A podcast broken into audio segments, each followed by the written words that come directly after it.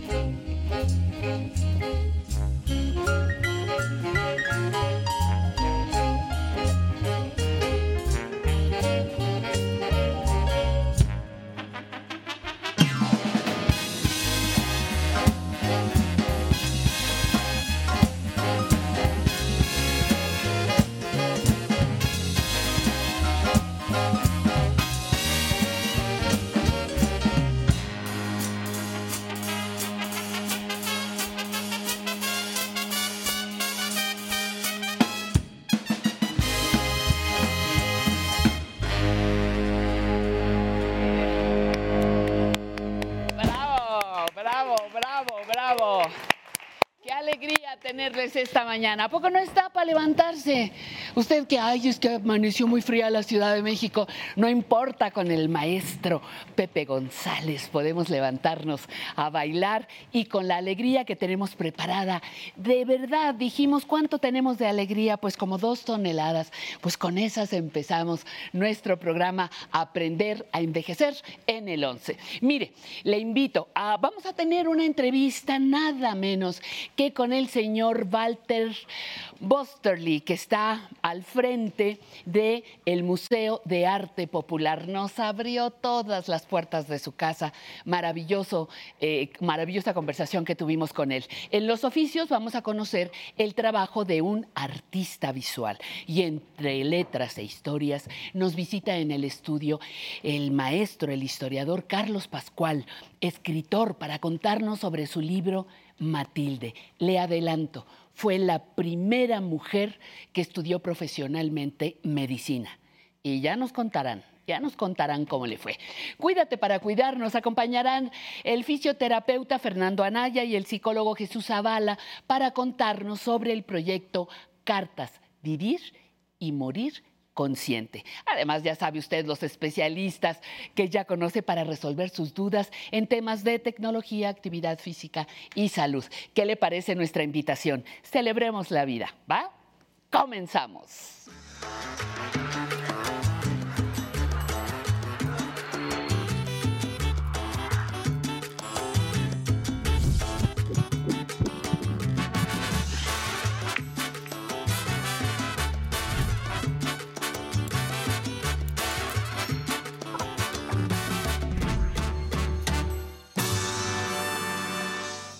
Y como aquí se trata de aprender a envejecer de la mejor forma, yo quería preguntarle, ¿usted cómo quiere envejecer? ¿Desea envejecer de la mejor manera posible? Hoy le invitaremos a una jornada de envejecimiento saludable donde nos darán muchas sugerencias para mantenernos lo mejor posible durante nuestra vejez. Acompáñenos, esto ya empezó y no se le olvide, somos aprender a envejecer.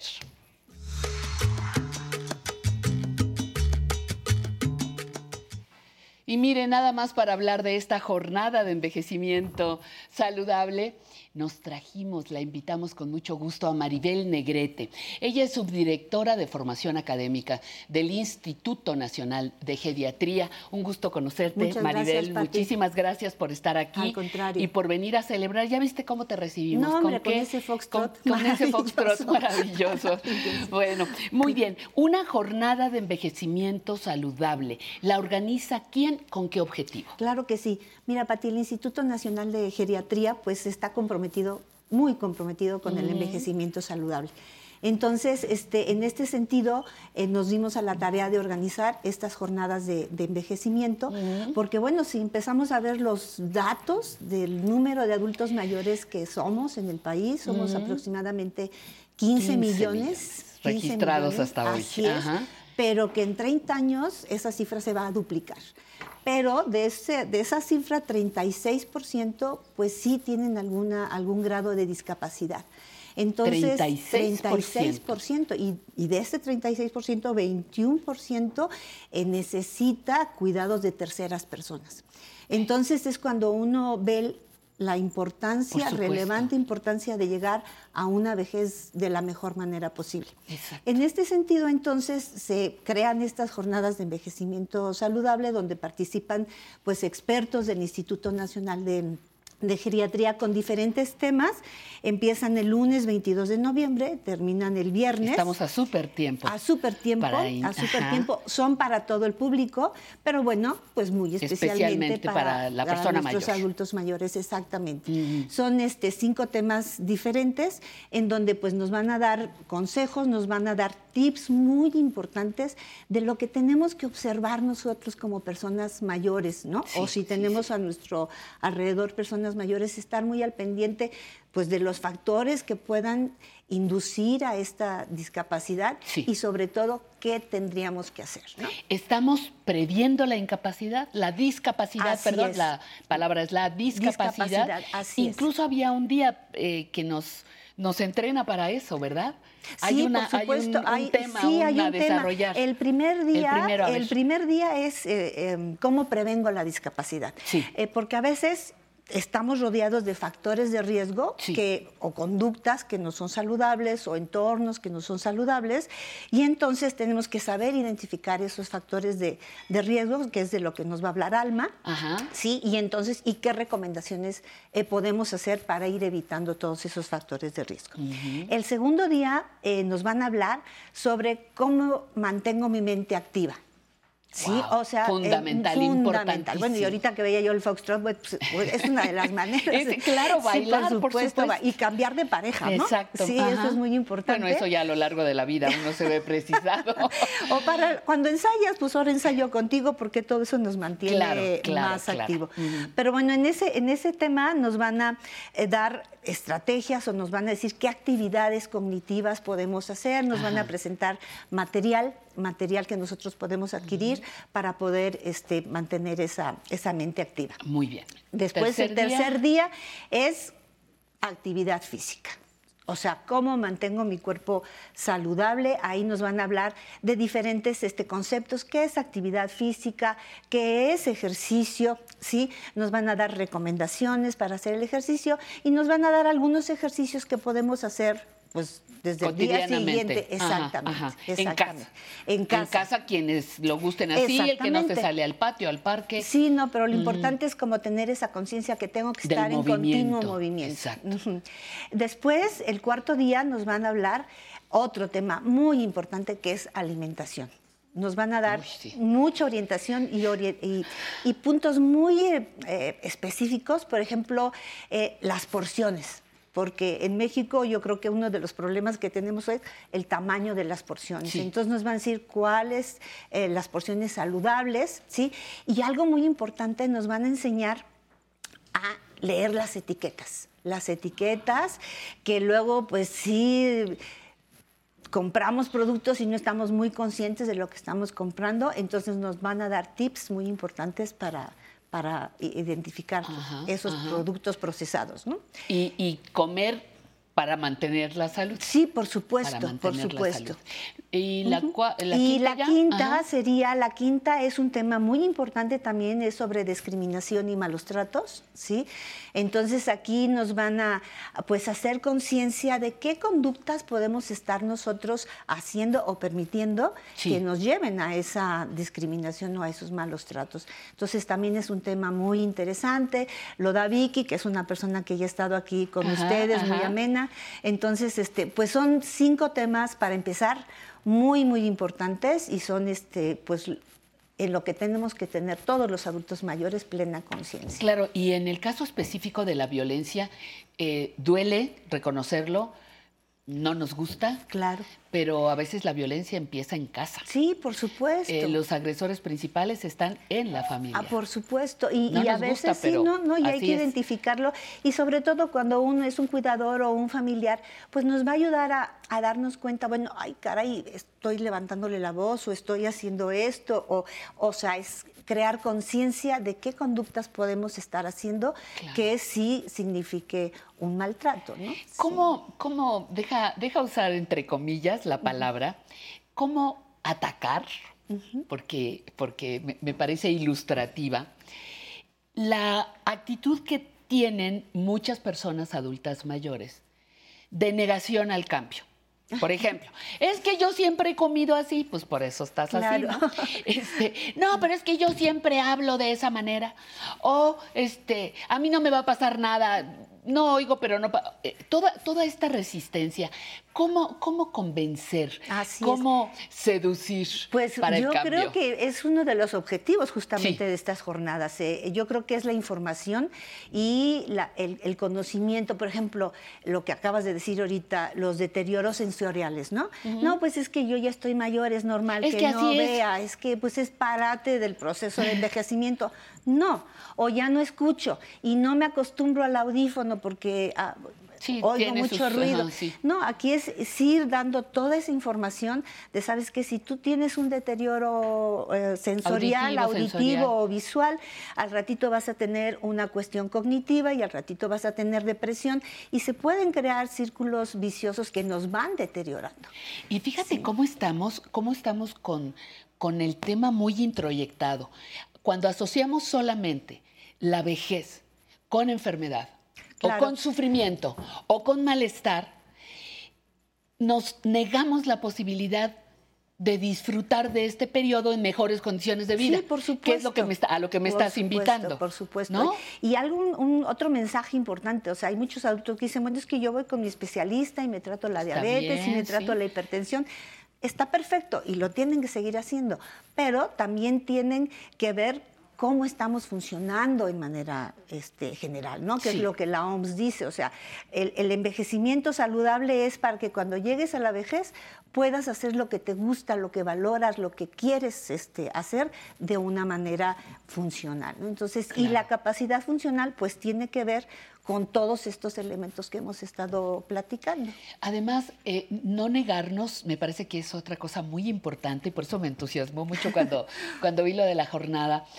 eh, no negarnos la capacidad de reaprender. Por supuesto. Hay cosas que ya no operan ahora. Antes sí, ahora ya no. Ya. Este, o de recibir una educación que voy a poder asimilar porque tengo esa capacidad. Soy una persona mayor, pero puedo seguir aprendiendo. No, pero por supuesto. Y ustedes me están invitando a reprogramarme, a reaprender cosas para mi salud, ¿cierto? Mi Sí, bienestar. absolutamente. Jornada para el envejecimiento saludable. Saludable. se llama. Sí, empieza el lunes 22, es abierto, no hay inscripciones, no hay costo, eh, es para todo el público. Entonces, este, pues los esperamos, los esperamos. Es a través de Facebook, de la página de Facebook, entonces no va a haber límite de, de capacidad, es totalmente abierto. Y pues sí, sí esperamos este, que tenga mucha demanda. Esta es nuestra primera experiencia así a nivel pues macro de, de público Ajá, ajá. y esperamos que Uy, sí ese, tengan mucho, mucho este éxito esas jornadas porque es, son muy necesarias. ¿Cómo, ¿Cómo voy a poder comprobar, Maribel, que, que sí aprendí? Ya lo sé que no es un examen. No. Me queda claro que no es un curso donde nos van a calificar, no nos preocupemos. Pero ¿cómo voy a darme cuenta que efectivamente eso me impacta? ¿Cómo lo valoran ustedes también? Bueno, eh, eh, a nivel individual sí hay muchas maneras en cómo podemos ir viendo si la persona eh, realmente está haciendo acciones para su beneficio, ¿no? Pero creo que eso nosotros tenemos que tener también mucha conciencia del propio autocuidado. ¿No? Eso, Del uy. propio autocuidado. O sea, y si simplemente yo quiero ver que me está dando resultado, bueno, pues de los ejercicios físicos, por ejemplo, ¿no? Sí. Del ejercicio físico que me van a dar esta recomendación, pues yo tomo el tiempo, cuántas veces me levanto y me siento de una silla, y si hago todos mis ejercicios, vuelvo a tomar este tiempo y voy a ver que tal vez ya hago menos tiempo levantándome de la, de la silla, ¿no? Entonces, es como mucha autoconciencia, mucha autoconciencia en el sentido de que, pues envejecer, pues también yo lo veo como una responsabilidad, una responsabilidad para nuestro propio beneficio y una responsabilidad para los que nos rodean. Pero fíjate, es que muchos que ahora somos personas mayores, estoy pensando en 80 y más, recibimos la información de que nos iban a cuidar. Claro. De que los viejecitos eran seres vulnerables, Sí, no, y hasta se escogía, ¿no? Mi hijo más chico. La más chiquita, el soltero. la, la, la, la, la. Sí, Pero sí, sí. eso no opera hoy. ¿Podrías No, en lo hablarnos de esto, absoluto. por favor? Pues mira, este, yo creo que tenemos que ir rompiendo esas ideas, ¿no? Esos, este, Esas ideas en el de que, bueno, pues yo envejezo y voy a estar mal y, Y hay mi que hija me ahí va se a hagan cuidar. cargo de mí, ¿no? Exacto, Híjole, no. ajá. Ese concepto se tiene que, que, porque no estamos ayudando en nada. Y la persona que nos va a cuidar, pues va a estar en un gran riesgo de también tener una problemática. Entonces creo que lo que menos queremos como padres o como abuelos es generar un problema en la persona que nos cuida y que también tenemos que estar conscientes de esa, de esa situación. Tenemos que tener un envejecimiento saludable y por eso es la invitación a que desde chicos, ¿no? O sea, Sí, ahorita sí, sí, la niñez, o sea, joven, claro. se tiene que poner las pilas para poder tener una vejez mucho más saludable y nosotros como personas mayores, pues sí que nos caiga el 20 de que tenemos que actuar y tenemos que tener esa proactividad de tener una vejez por nuestra propia responsabilidad. responsabilidad, lo más, lo más este, efectiva que se puede lo más saludable. ¿Nos es. repites, por favor, Maribel? ¿Se llama Jornadas de envejecimiento saludable, Ajá. sí, se van a, a llevar a cabo a través de Facebook, de la página del Instituto Nacional de Geriatría en Así lo Facebook. busco, Sí, Facebook, Instituto Instituto Nacional. Nacional de Geriatría. Sí. Ahí va a estar el link todos los días, eh, van a poder este, ingresar. Si algún día se, eh, no pueden tener una plática, va a quedar grabada y se va Ah, a poder excelente. después este, ver, Ver. Por, por YouTube. Entonces, realmente, eh, pues ahí vamos a estar. Y cualquier duda, bueno, pues estamos en el instituto para lo que se les ofrezca. ¿De qué hora a qué hora va a ser eh, la Son de transmisión? 11 de la mañana a 1 de la tarde y Dos horas. este, dos horas. Y bueno, va a haber sesiones de, de- de- de preguntas. Se seleccionarán las preguntas que representen la mayor inquietud, porque pues va a ser muchísima, muchísimas personas, esperamos. claro. Y, este, y se contestarán la- esas preguntas. Pues Maribel Negrete, te agradezco No, pues, muchísimo, al contrario, muchísimo gracias a ti, Pati, muchas encantada. gracias. Y a usted le recordamos jornadas, jornada de envejecimiento saludable del Instituto Nacional de Geriatría, totalmente gratuito para que aprendamos las nuevas cosas que nos van a ayudar a tener calidad de vida de nuestro envejecimiento. Nada de que sufrir, nada de que malestar. Hagamos todo lo posible por pasarla bien y para eso qué mejor que seguir la señal del 11 y por supuesto de aprender a envejecer. Estamos transmitiendo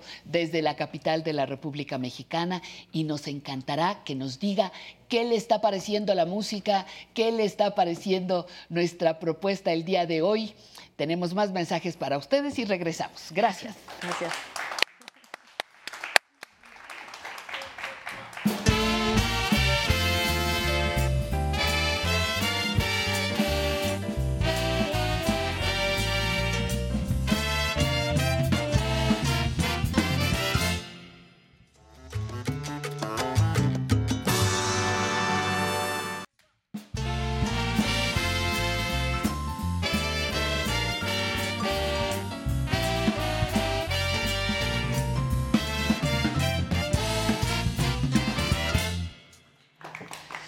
Hola, ¿cómo están? Muy buenos días. Somos Aprender, aprender a envejecer en el 11 y nos tomamos un cafecito usted y yo. Vamos por uno y compartimos la siguiente sección.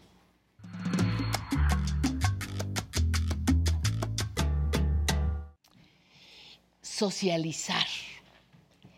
Socializar significa salir al mundo darnos cuenta de lo que sucede en él, entrar en contacto con otras personas, no olvidar que pertenecemos a una sociedad. Y digo esto porque muchas personas piensan que la vejez es una etapa de aislamiento, de pasividad.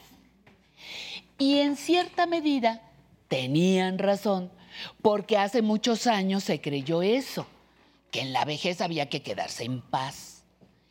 Nos lo decían, no nos lo decían así, pero, pero era como, pues usted ya está viejito, siéntese esperar la muerte, ¿no? Las ideas han cambiado y hoy sabemos que para tener calidad de vida en nuestra vejez, las relaciones con otras personas son necesarias. Si no hay familiares, van siendo menos cada vez pues podemos crear una red de amigos y amigas con intereses comunes. Podemos hacer estrategias con los vecinos y vecinas para recibir ayuda en caso necesario. Las nuevas tecnologías también han resultado una buena alternativa para que mantengamos la comunicación. Pagos y compras en línea, al igual que clases y convivios, son nuestro pan de cada día, como se decía antes. Y bueno, cuando nos relacionamos con otras personas, nuestro deterioro cognitivo se lentifica, ¿no sabe usted la maravilla que es usar el lenguaje? Ya que ponemos en práctica precisamente nuestro lenguaje, toda nuestra capacidad de comunicación. Ponemos a trabajar nuestro cerebro podemos evocar algunos recuerdos. Nos movemos de un espacio a otro o de un estado a otro. Salimos al mercado, vamos a caminar en nuestro espacio favorito, paseamos a nuestra mascota. Todo esto nos permite entrar en contacto con el mundo. Recuerde, socializar en nuestro caso, como personas mayores, significa relacionarnos con otras personas, estar atentas a lo que sucede en el mundo que nos rodea y participar de ello. ¿Y sabe qué otra cosa nos ayuda muchísimo a socializar? El baile. Así que le invito a que disfrute del internacional Pepe González con Patrulla Americana. A bailar. Música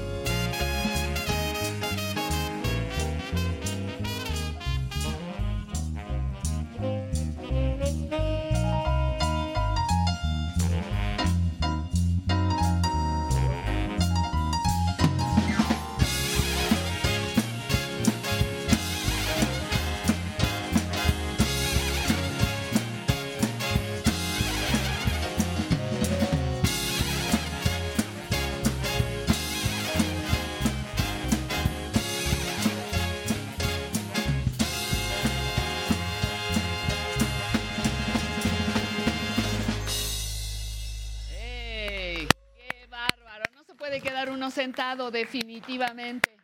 Muy bien por esas parejas bailarinas y Pamela Montes de Oca que le tocó también. hoy aparecer aquí en esta parte de la coreografía. Muchísimas gracias por estar con nosotros y vamos ahora a la nostalgia del once.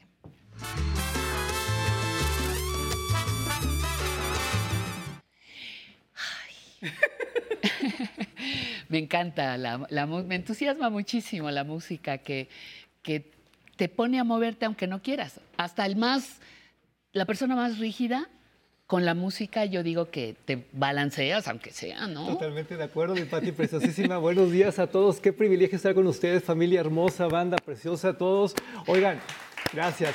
Tenemos muchas cosas para hablar hoy. Sí. Porque, a ver, usted en casa, ¿cuál es la gran nota, la noticia del momento en México y en el mundo?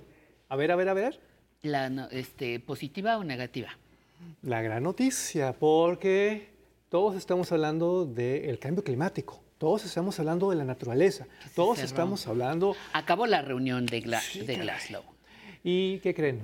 En el 11 tenemos mucho, mucho que decir al respecto. Lo que vamos a ver a continuación son imágenes históricas. Por favor, aprécielas porque solo aquí, en el 11, ahí está.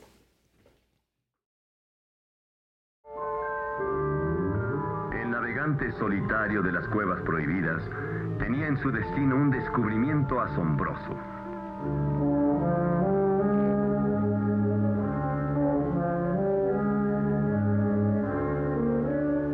En una de sus correrías, encontró a un tiburón inmóvil, estacionado al fondo de la cueva, con su enorme mandíbula abriéndose y cerrándose dramáticamente.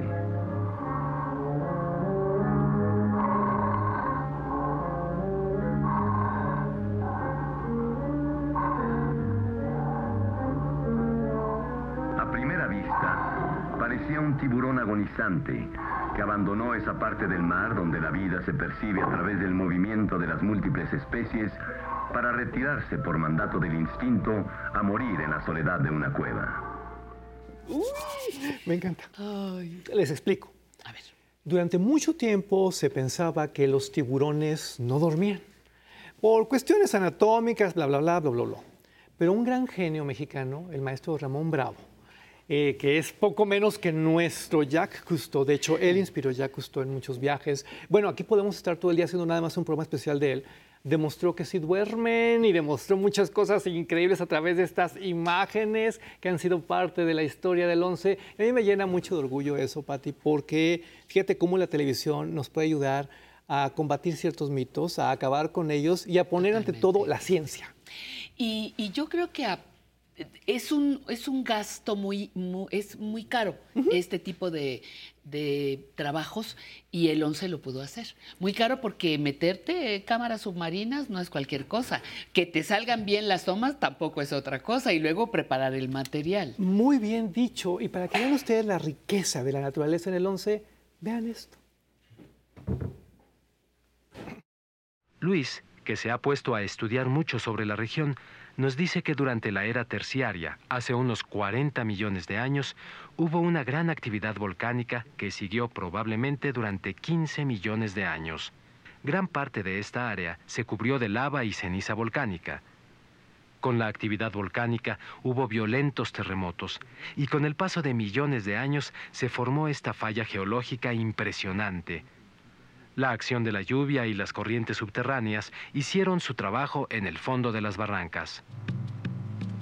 Al principio, el terreno de las pendientes es pedregoso y resbaladizo, y a cada paso hay que fijarse en dónde pone uno los pies.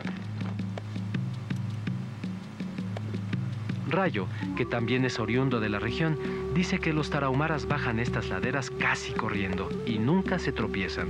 Por algo ellos mismos se llaman rarámuri o los de pies ligeros, de acuerdo a una tradición ancestral de ir siempre corriendo. ¿Cuál es la nota aquí?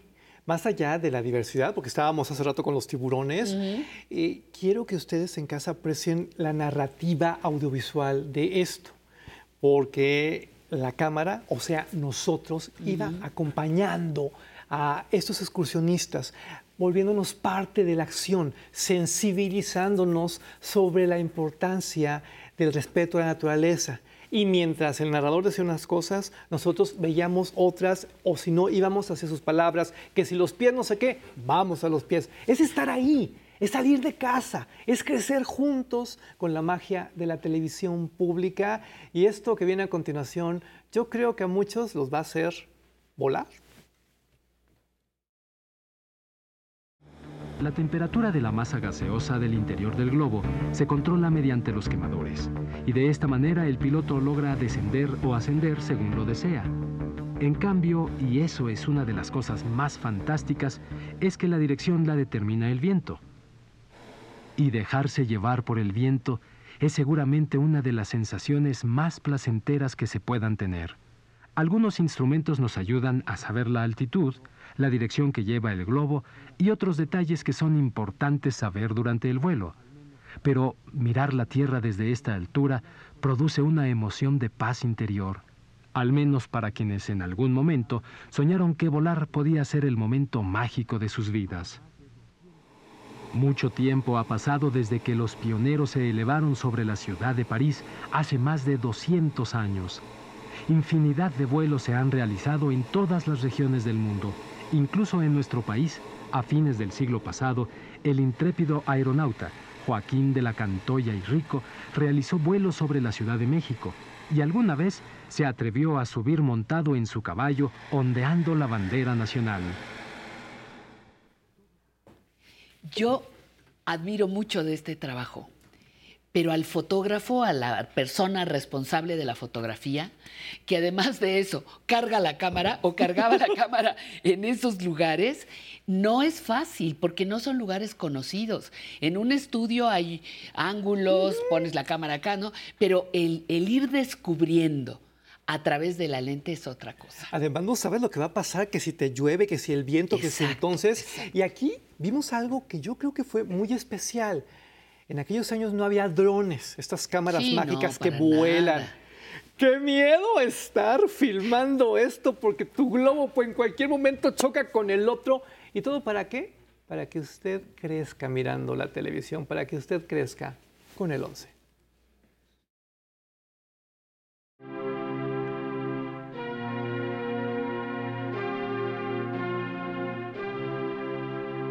Ya en el aire, Alex busca la corriente de aire y entonces puede soltarse del remolcador.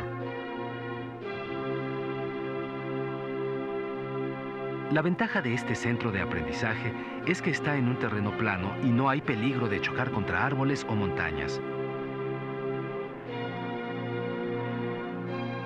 Los alumnos más avanzados se quedan en el aire mucho tiempo, disfrutando de la vista y de la sensación incomparable que proporciona el ala delta.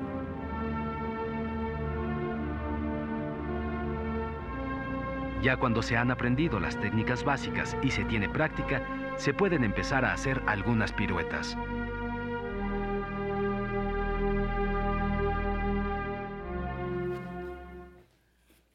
Le voy a preguntar algo con mucho respeto. ¿Usted cree que sea importante trabajar esta clase de contenidos? ¿Tú crees que sea importante? Importantísimo. ¿Verdad que sí? Importantísimo. y en un canal como el nuestro, con mayor razón. Y es impresionante cómo de repente los medios privados han descuidado esta parte de la industria. Usted tiene derecho a estas escenas, a estas imágenes. Usted tiene derecho a saber lo que pasa en el mundo, a conocer su planeta. ¿Y qué mejor manera de lograrlo que a través de la televisión? Por eso yo quiero felicitar públicamente a todas las producciones del 11 que han creado estos materiales porque ya no solo son históricos, son necesarios, urgentes. Miren, El agua de un grado bajo cero nos hiela los huesos pese a los trajes protectores. Bajo la capa polar los colores lucen tenues, pastel. La sensación de nadar bajo la barrera helada del Polo Norte es única. El frío también. Manos y pies son los que más sufren. No podemos estar más de 15 minutos bajo el agua y aún así corremos el peligro de que se nos congelen los dedos.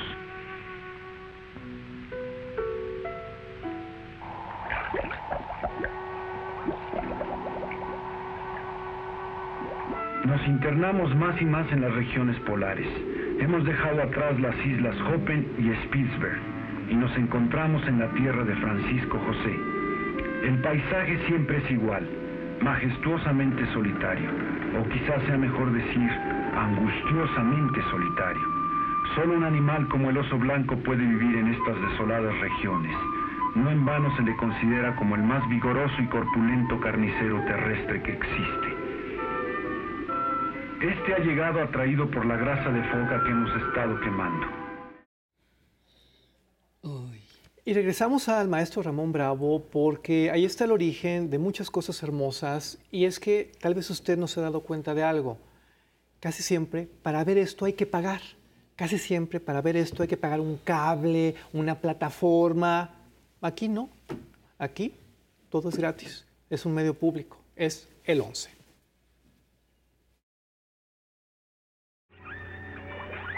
El temor y la soledad me hacían sentir más fría el agua. Al escuchar su grito, cada vez más cerca, me apresuré a cerrar la jaula.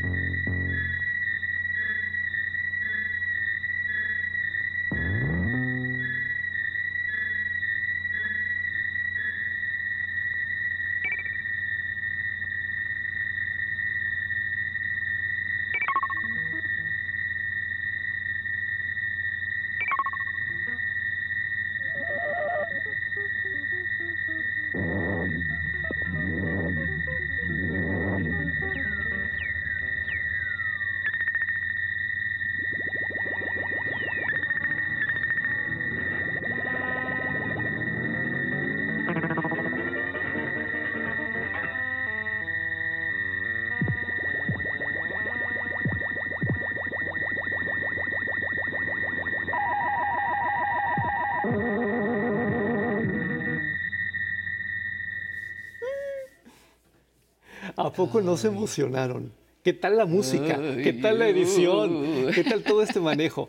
Eh, eran tiempos en- suspenso, ¿no? decíamos Ajá. orcas, ballenas, asesinas y las Sí. mal etiquetábamos, pero quiero que entiendan todo lo que hay detrás en términos de creatividad. Quiero que entiendan todo lo que hay en términos de aportación. Insisto, el maestro Ramón Bravo inspiró a Jacques Cousteau, trabajaron juntos. Ojalá luego podamos hacer cosas con su material más profundas porque en verdad fue una figura fundamental para descubrir nuestros océanos, para profundizar en nuestros mares, para hacer grandes, grandes cosas. Pero hoy, hoy le estamos haciendo un homenaje a nuestro planeta, a el 11, a la naturaleza en el 11, y yo creo que lo que viene a continuación es particularmente hermoso. Va por otro lado. Tal vez usted también lo recuerda, tal vez usted también adora esto. Se han hecho muchos estudios de bioespeleología que han ayudado a la erradicación de ciertos tipos de murciélagos nocivos para el ganado.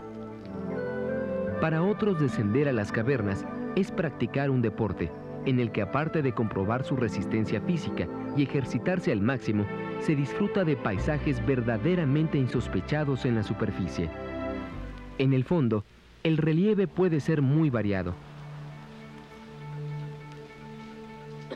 Hay lodo semisólido, pero también se ha formado un lago cuya superficie es muy diferente del estío a la época de lluvias. Constantemente se pueden ver filtraciones y cascadas que alimentan el manto acuífero. Mientras caminamos la escasa iluminación de las lámparas nos va descubriendo formas increíbles y ahí podemos darnos cuenta de que el arte imita a la naturaleza, pero nadie la iguala en su variedad de formas, colores y texturas. Ay, también Sí, es otros súper maltratados. Es que los Los murciélagos. murciélagos, que son tan hermosos, pero fíjense cómo un buen programa de televisión puede ayudar a que cambie la percepción sobre un animal tan hermoso como el murciélago, que lo platicábamos Pati y yo, cuántas cosas hace, ¿no?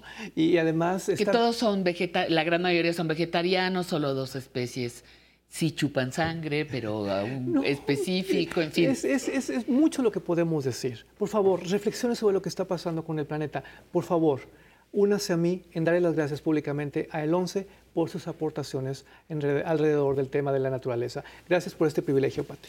Gracias a ti por estar aquí con nosotros y traernos estas nostalgias que nos hacen valorar muchísimo y reconocer lo que el 11 ha hecho y ha aportado a este país. Gracias. Continuamos.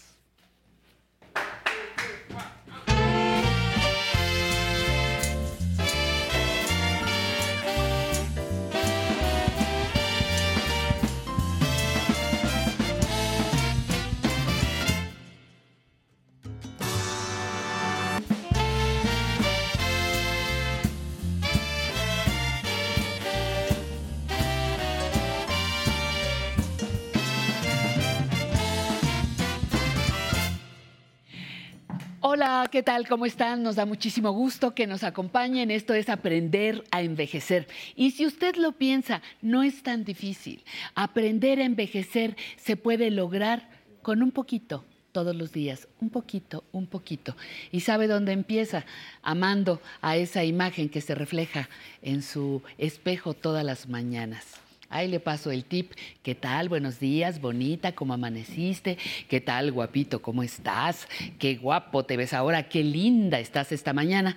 Con eso lo hacemos, con eso seguimos aprendiendo a envejecer. Me voy rápidamente con mi querida Pamela Montes de Oca, que además de estar bailando, ya está entrevistando a quién, Pamela. Buenos días. ¿Qué tal? Muy buenos días. Así es, estamos aquí disfrutando del internacional Pepe González y su orquesta. ¡Eh! Todos bailando aquí en el Y la saludo a todos los que nos ven desde la señal del 11, a los que nos mandan sus mensajes en el Facebook Live y por supuesto también a los que están conectados en la señal internacional del 11 México. Y les voy a presentar aquí al público porque tenemos un público de bailarines, de bailadores que vienen aquí a bailar como tenemos a Josefina Quintana y David Meléndez.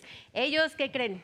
Ellos apenas en este momento se acaban de conocer, no tiene mucho que vienen a bailar juntos y queremos escuchar su historia. A ver, Josefina, ¿cómo es que se animaron para venir a bailar? Mm, bueno, es que el baile nos jala. nos dicen baile y corremos. Pero no tiene mucho que no, no son pareja de baile. No, tenemos apenas tres veces hemos bailado.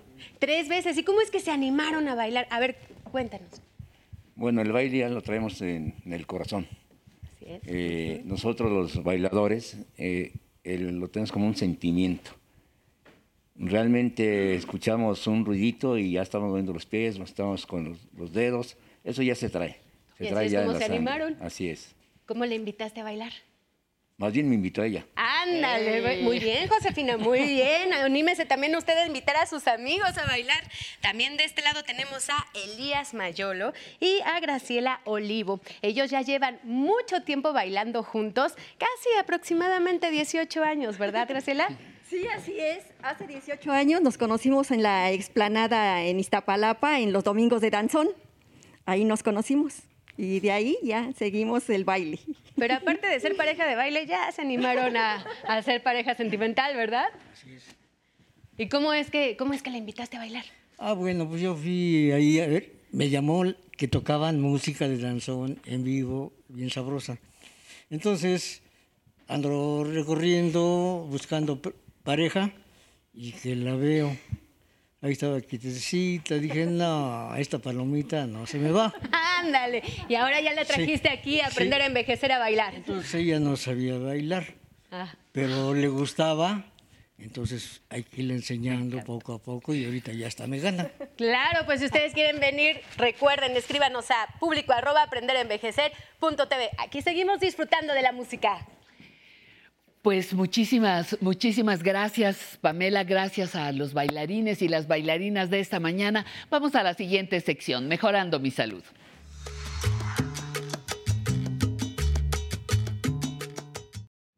Oye, qué padre que si no hay sección nos paramos a bailar. Ay, la verdad es que yo encantada, que a mí me fascina. No, pues, y además de estas mujeres que ya sacamos a bailar como la señora, ¿no? Sí, Qué me padrísimo. encanta, la señora me encanta, Muy la bien. señora. Ahorita voy a preguntar su nombre, pero nos encanta, nos encanta que estén aquí. Y, oye, qué, ¿Qué tema traes? a ver, ¿tema? ¿Cuál es? ¿Título? Pues vamos a hablar de diarrea, ¿no? O sea, de causas que dan diarrea en el adulto mayor, porque es un tema muy importante que prácticamente pues no usamos porque, híjole, como que es medio incómodo hablar de él y la verdad no, es que... No, a mí, a mí me encanta, no me gusta.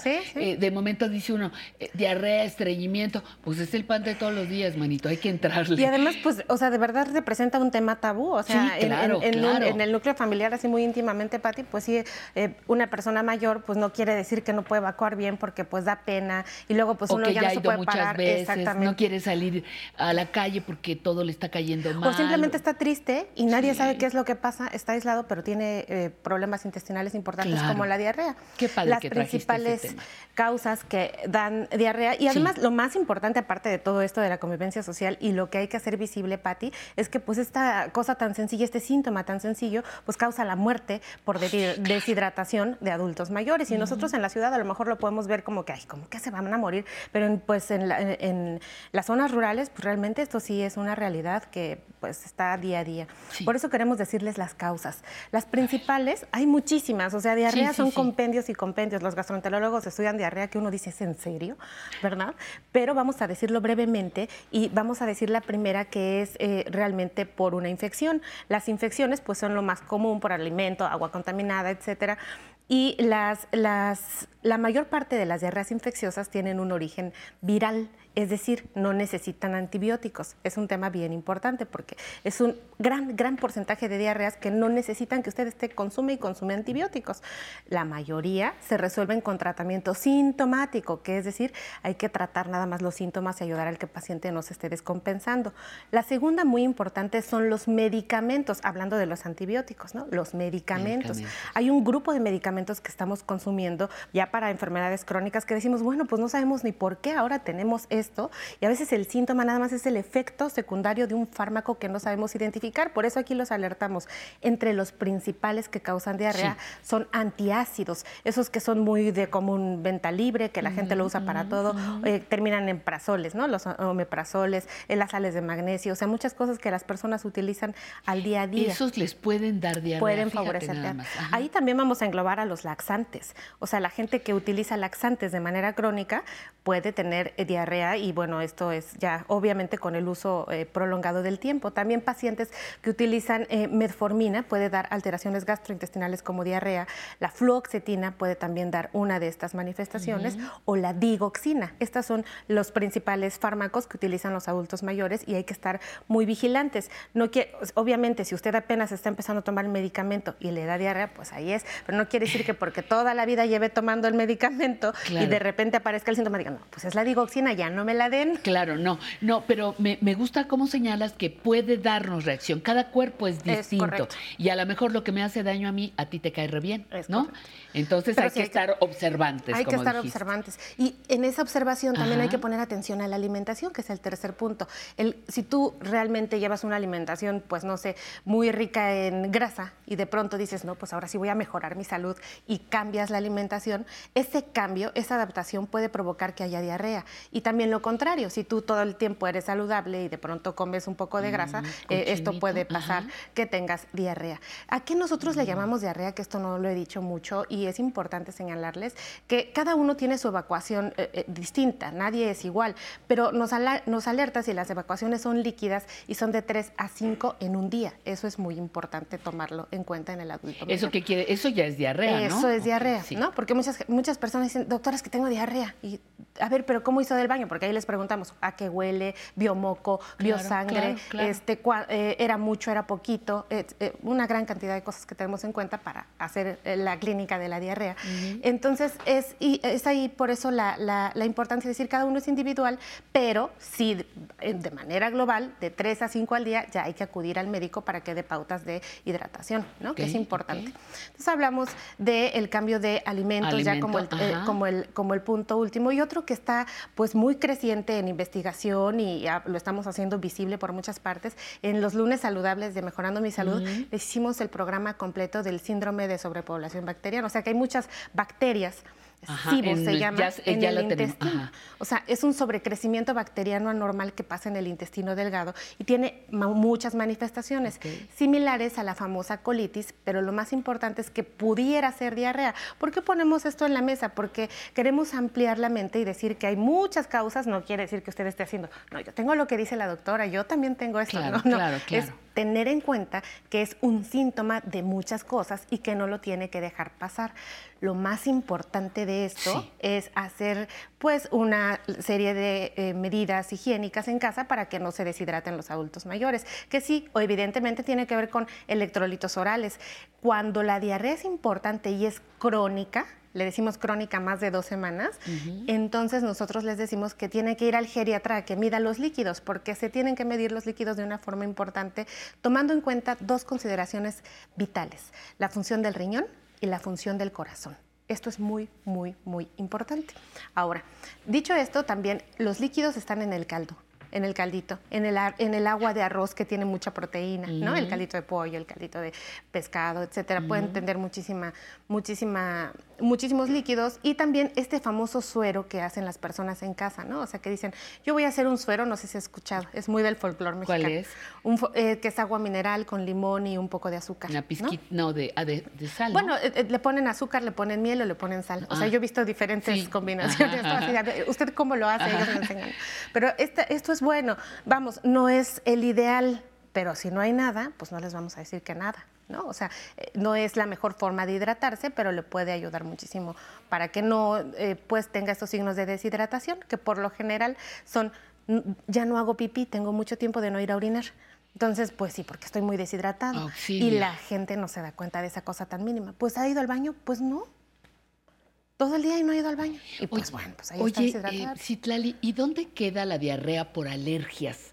¿Alimentos o medicamentos? O, a- las alergias así en general. Es muy ¿Puede, importante. ¿Puede ser un punto también a tomar en cuenta? Es importantísimo y prácticamente nadie lo toma en cuenta, Pati. Mm. O sea, porque sí, ahora que hay, y también hay un boom, ¿no? Acerca de que hay alergias o intolerancias a ciertos Intolerancias medicamentos, ¿no? Por sí. ejemplo, a la lactosa y todo esto. Pero realmente hay que hacer un estudio minucioso de- del paciente. Si un paciente tiene más de dos semanas eh, diarrea, la propia popó eh, mandada a estudiar nos dice muchísimas cosas. Si hay fibra, si hay moco, si hay este alimento Sangre, digerido, si hay- no, ajá, etcétera. ajá. Entonces, en ese examen químico de popó, en donde se revelan muchas características, nosotros podemos tomar en cuenta qué es lo que tiene el paciente y referirlo al especialista correspondiente de acuerdo a lo que vea, una enfermedad celíaca, eh, la propia, ale- las propias alergias, como bien lo has dicho, hay gastritis y, y condiciones que tienen que ver con los eosinófilos altos en nuestro cuerpo, que son las células de alergia, Pati. Pero hay que ir al médico. Siempre nos gusta ese mensaje. Sí, sí, Consulte a su definitivamente. médico. Y sobre todo, pues también eso sí merma y pues entristece la calidad de vida, ¿no? De una manera considerable. Claro. Tenemos una pregunta por ahí de parte de nuestro público. Señora, bienvenida. Muchas gracias por estar aquí. Yo me llamo Isabel. Isabel, gracias. Tengo 73 años. Eh, yo padezco de y aparte de muchos años tengo osteoartritis. Y mi pregunta sería, yo tomo medicamento normal para la hipertensión, pero el osteoartritis que yo sufro a mí me molesta mucho porque únicamente me dan medicamentos que nada más me quitan un poco los malestares.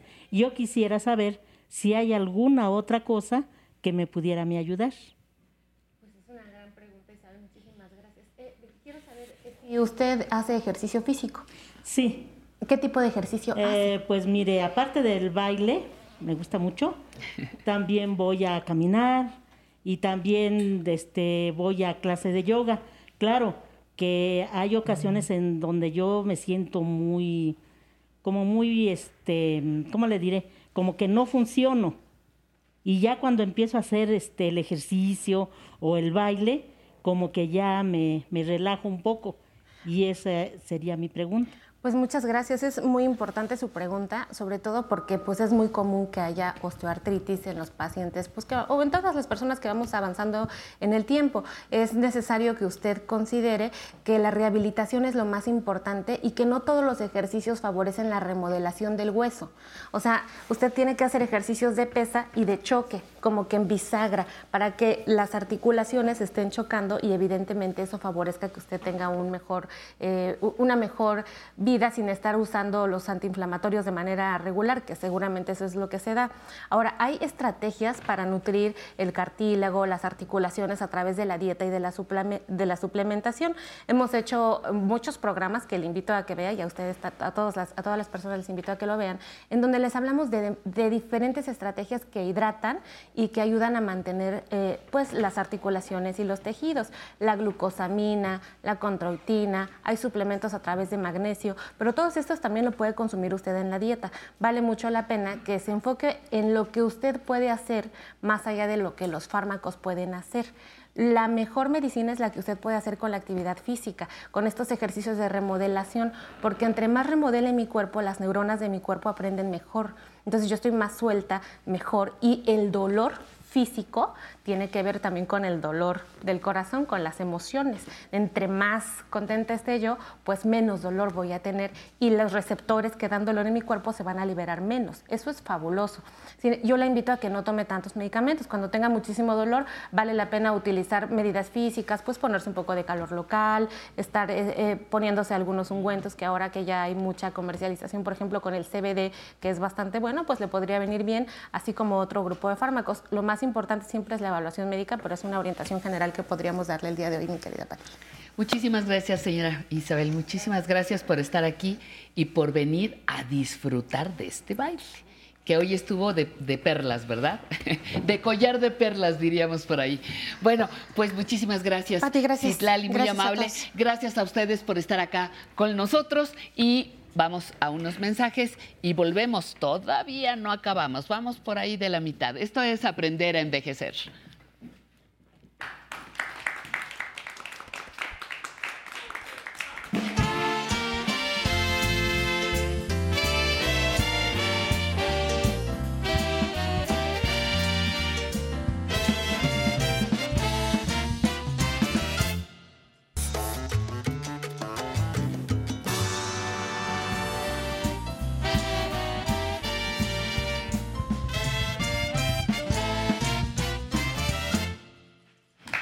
Pues ya vamos al avance de la segunda hora. Estamos a la mitad del programa, no se vaya, quédese con nosotros. Mire, vamos a tener una entrevista con el director del Museo de Arte Popular, el queridísimo Walter Westerly Urrutia. Nos recibió ahí en el museo, va a ver usted qué cosas maravillosas descubrimos. Eh, tenemos la zona tecnológica donde aprenderemos cómo guardar fotografías desde Safari. ¿Eh? Va, va, a gustarle mucho esto. En movimiento, vamos a conocer una rutina de ejercicios antiestrés que caen magníficos a cualquier edad, en cualquier momento. El estrés cuando nos invade hay que controlarlo. Y también vamos enseguida al muro de la fama.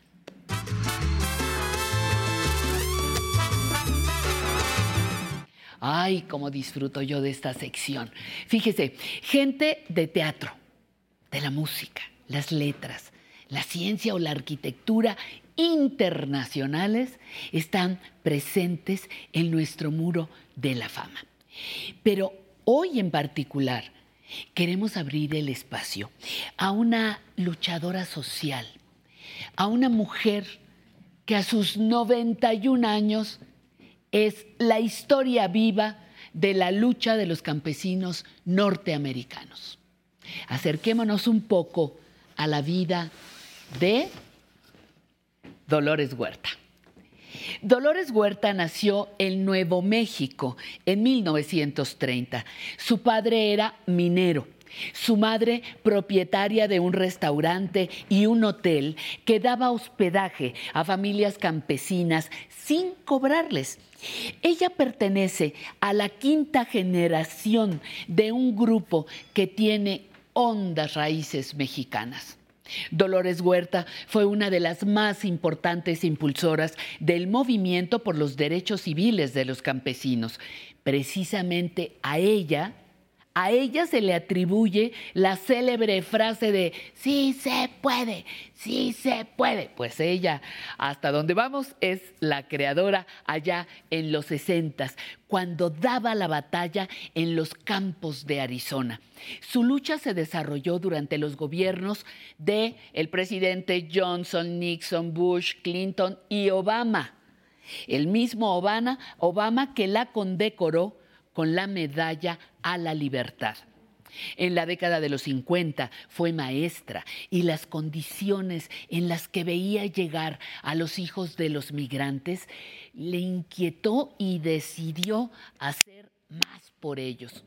En 1962, junto con César Chávez, otro gran líder en Norteamérica, fundó la Unión de Trabajadores Agrícolas y de ahí surgieron otras agrupaciones que con base en huelgas, paros y protestas consiguieron que las empresas respetaran los derechos de los trabajadores hispanos y de otras nacionalidades que llegan allá a la Unión Americana. Salarios justos, condiciones dignas en el campo, horarios limitados y más.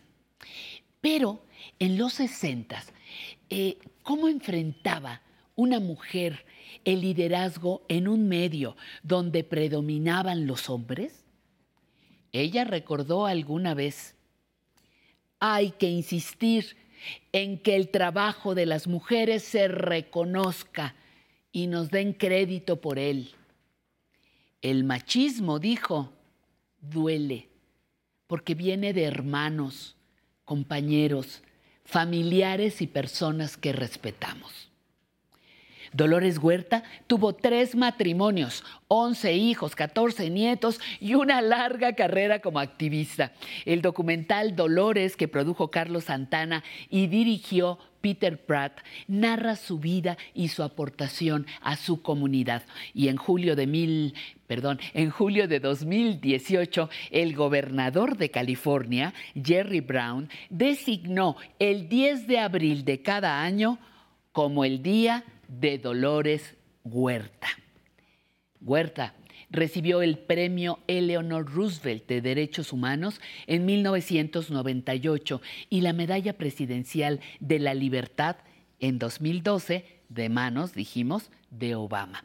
En 2015 fue miembro de la Junta de eh, Feminist eh, Majority Foundation y presidente de la Fundación Dolores Huerta, que hace poco, a través de su más reciente campaña, nos invitó, ¿sabe a qué? Nos invitó a vacunarnos para combatir el COVID-19. Dolores Huerta, luchadora social de 91 años, gran personaje que sigue aportando al mundo. Queda desde hoy en nuestro muro de la fama. Una de las cosas que tenemos que hacer es decirle a las mujeres, tienes que defenderte por ti misma, sobre todo decirlo a las mujeres jóvenes. Queremos mujeres en cada una de las mesas donde se concreten las decisiones. Sabemos que si hay mujeres en esas mesas, y me gusta utilizar la palabra feministas, sabemos que tomarán las decisiones correctas para todas y todos. Necesitamos mujeres líderes y empoderadas con oportunidades económicas y justicia racial para todos. We can do it. Sí se puede. Yes, we can.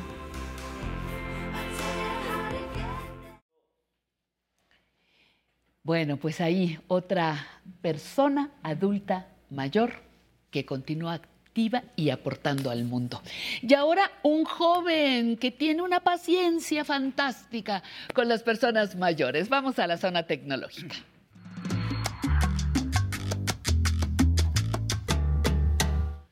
Alan Calvo, experto en tecnología, bienvenido. Muchas gracias. Bienvenido. ¿Cómo guardar fotografías desde Safari? Ay, maestro, me repite la pregunta. ¿Cómo que desde Safari? ¿Qué es eso? Por favor, bienvenido, querido. Gracias, Pati. Muchísimas gracias. Pues hoy vamos a hablar justamente de dos herramientas. Eh, vamos a hablar o vamos a aprender a guardar fotografías desde nuestro navegador de Safari de forma sencilla. Cuando yo la encuentro en algún lado, Safari es, que un El navegador de internet, ajá, de, propio de iPhone. Esto me gustaría aclarar, ujú. que es específicamente de iPhone. Y vamos a, eh, también a eh, aprender a capturar texto, eh, por ejemplo, de un libro o, o desde una fotografía, también de manera sencilla. Esto gracias a la nueva actualización de, de iOS, que ya tenemos un par de meses con ella, es la actualización 15. Entonces, vamos, me gustaría empezar eh, por aclarar o por decir que lo primero que tenemos que hacer, Pati, es verificar la actualización que tenemos en nuestro dispositivo para que podamos tener esta, estos dos beneficios o utilizar estas dos herramientas de esta manera. En teoría se actualizan solas, en teoría. Solos, ajá. Pero hay veces que no se actualizan y, tenemos que entrar a hacerlo manual, entrar bien, a configuración muy bien, muy y bien. hacerlo.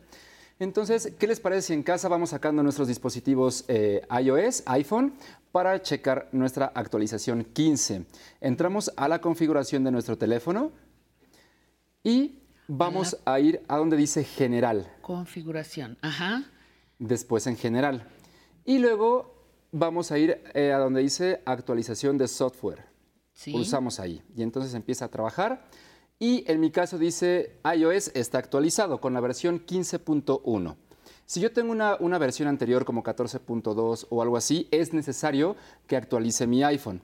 Entonces no me va a apar- aparecer está actualizado. Aparece descargar e instalar. Ah, perfecto. Porque hay una nueva actualización. ¿Y allí mismo que le pico para que descargar? Sí, le pico para que descargue y entonces empieza a, a descargar la- la apli- la- el software nuevo y luego hace la instalación. Es muy importante que esté conectado a la corriente, este, porque si no, sí se puede dañar el teléfono. Es más, ni siquiera nos va a permitir hacer la actualización, Pati. Entonces, es necesario que esté conectado. Una vez que ya verificamos que tenemos eh, la última actualización, vamos a ir atrás. Y ahora sí viene lo interesante. ¿Qué es lo que podemos hacer? Imaginemos, Pati, me voy a poner romántico esta mañana. Muy bien, muy bien. Este, Lo aceptamos con mucho gusto. Ajá. Vamos a, vamos a abrir nuestro navegador de internet que es Safari. Es la brújulita o la brújula que aparece aquí. Sí. El icono. Entonces abrimos. Me abre Google porque yo lo tengo de forma predeterminada así. Sí. Y voy a buscar imágenes de atardeceres. Digo, ay, me voy a poner nostálgico. Eso. Voy a buscar atardeceres. Entonces presiono aquí y escribo atardeceres. Y oprimo buscar. Ahora, abajo de la barra del, del buscador dice todos y luego voy a, sigue imágenes. Voy a pulsar en donde dice imágenes para que solo me aparezcan eh, fotografías. Y lo que normalmente hacíamos para guardar una, una imagen desde Safari Ajá. era que manteníamos presionado una, una fotografía, aparecía un menú y la guardábamos en, en la galería de, Antes. de imágenes, Ajá. ¿no? Bueno, ahora lo vamos a hacer más sencillo. Voy a mantener pulsada esa fotografía que yo quiero guardar de esta manera Ujú. y sin soltarla la voy a arrastrar hacia arriba o hacia abajo. Y entonces puedo moverla, así como lo vemos en pantalla. Y digo, muy bien, sin soltarlo, deslizo Ajá. la pantalla y digo, voy a juntar cinco imágenes, 10 imágenes, porque quiero este, Diez guardarlas. atardeceres. Exacto, 10 atardeceres. Ah, me gusta esta foto. Bueno, voy a pulsar en otra que me guste, por Hay ejemplo, unas esta. muy bonitas. Sí, mira estos atardeceres, Pati. Con mar me gustan, fíjate. Claro. Me escoges uno con mar, por favor. Bueno, y luego. Y mira, aquí tengo cinco imágenes. Tengo una burbujita que dice cinco. Ahora, sin soltarlo, voy a deslizar la pantalla hacia arriba para ir a mis aplicaciones y voy a ir a la galería de fotos. Y yo aquí sigo teniendo las cinco imágenes pulsadas, sin soltarlo. A ver, perdóname, yo tengo aquí la imagen, Ajá. le pic, le aprieto, Deslízala hacia arriba, la arrástrala. deslizo hacia arriba, Y entonces como que se... pues como ¿Jala que... la imagen? No, pues como que no sé qué pasa. Ajá, ahí la tienes, estás así como ¿Y yo, luego? mira, jugando. Ajá, Ahora ¿y luego? pulsa sobre otra que tú quieras este, agregar. Con Encima, dedo- ¿Le pongo encima esa? No, simplemente sin soltarla, fíjate muy bien, sin soltarla, yo voy a, a- a deslizar la pantalla, así, mira, aquí la tengo. Sí. Deslizo la pantalla y toco sobre otra que me guste, por ejemplo, así. Y se van Ah, sumando ah, ah, seis. ah, ok, perfecto, ya, muy Deslizo bien. la otra la pantalla Sí. del otro lado. Muy bien. Y sumo otra. Muy bien, ahora sí. Me voy a salir y voy a ir a mis fotografías. Voy a ir Ajá. a un álbum. Por ejemplo, aquí lo tengo. Y ahora esa burbujita que dice o que decía 5, ahora está de color verde con un símbolo de más y un 7. Quiere decir que voy a agregar 7 imágenes a mi galería de fotos. Perfecto. Entonces, ya que lo tengo aquí, voy a soltarlo. Lo suelto. Y se guardaron. Ya están en mi, en mi galería de fotos. Ya están en mi galería de fotos. Entonces, de esta forma podemos guardar una gran cantidad de fotografías en nuestra galería sin necesidad de ir uno por una descargándola. Es muy sencillo. Es cuestión de práctica, pero como dicen por ahí, la práctica hace al maestro. Exactamente, exactamente. Entonces lo podemos hacer eh, practicando. No importa, por ejemplo, ahorita me dijiste es que no, no sé cómo hacerle o se no, me pero fue. ya le, ya le, ajá. No pasa nada, todos nos podemos, este, no nos sale a la primera a lo mejor. No pasa, pero nada. O sea, Nada. no, no te sale el archivo, pero para nada. no pasa nada. No pasó nada. No pasó nada. Bueno, muy bien. ¿Qué, qué más? Entonces, esto es rescatar las fotos desde Safari. Desde Safari Muy bien. las podemos descargar en la galería de fotos de Sí. manera rápida. Ahora, también salió una nueva herramienta que nos permite capturar el texto, ya sea desde una misma fotografía o desde un libro. Vamos a ver A cómo. ver, ajá. Yo tengo aquí un libro conmigo, Pati. Entonces, muy bien. Yo voy a abrir la cámara. aquí. Exacto, ah, ándale. Muy un guion. Voy a abrir la cámara. Sí. Y voy a enfocar el libro, mira, de esta manera. Sí.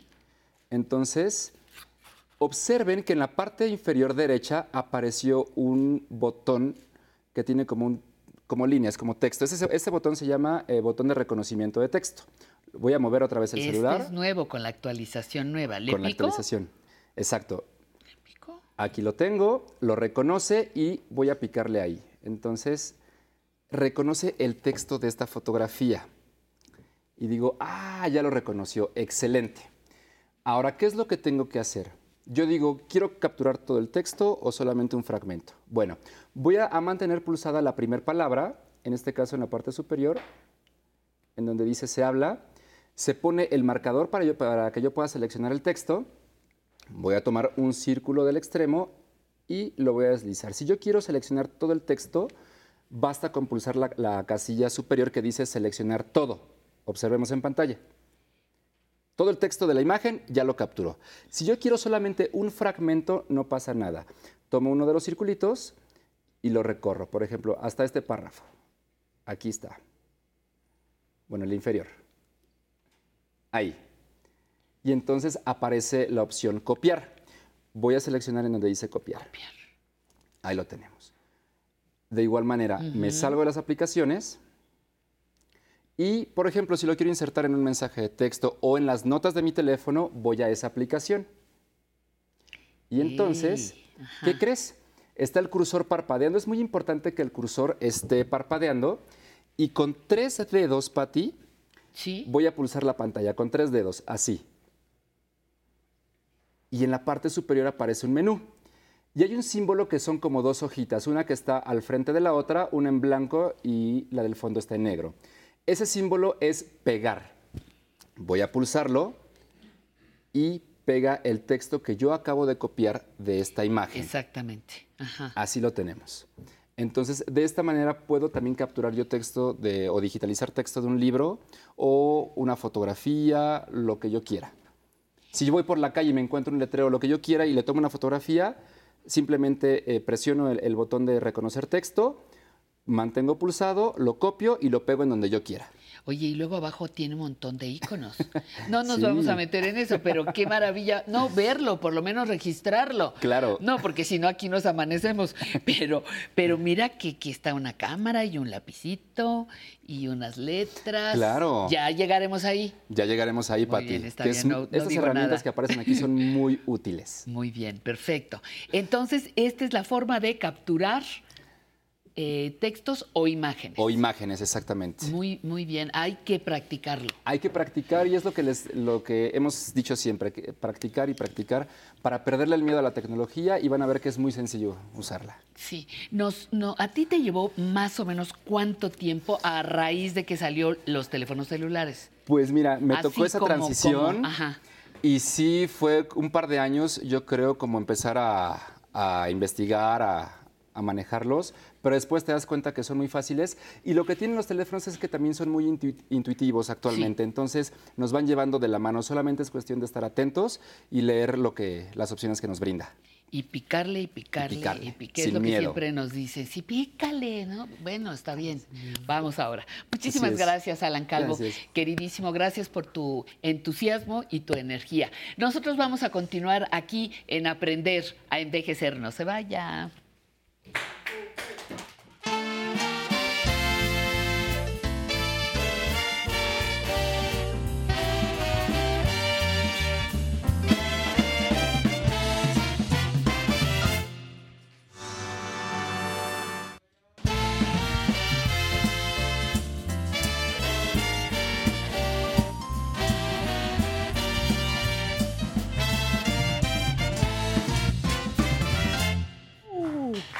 ¿Eh? ¿Qué tal, Sensei? Así deberíamos empezar tu sección. Con ejercicio. Ay, Sensei, pero siempre contigo, muy formalito. Vamos a, a esperar la cortinilla. Esto es En Movimiento con Sensei David Martínez.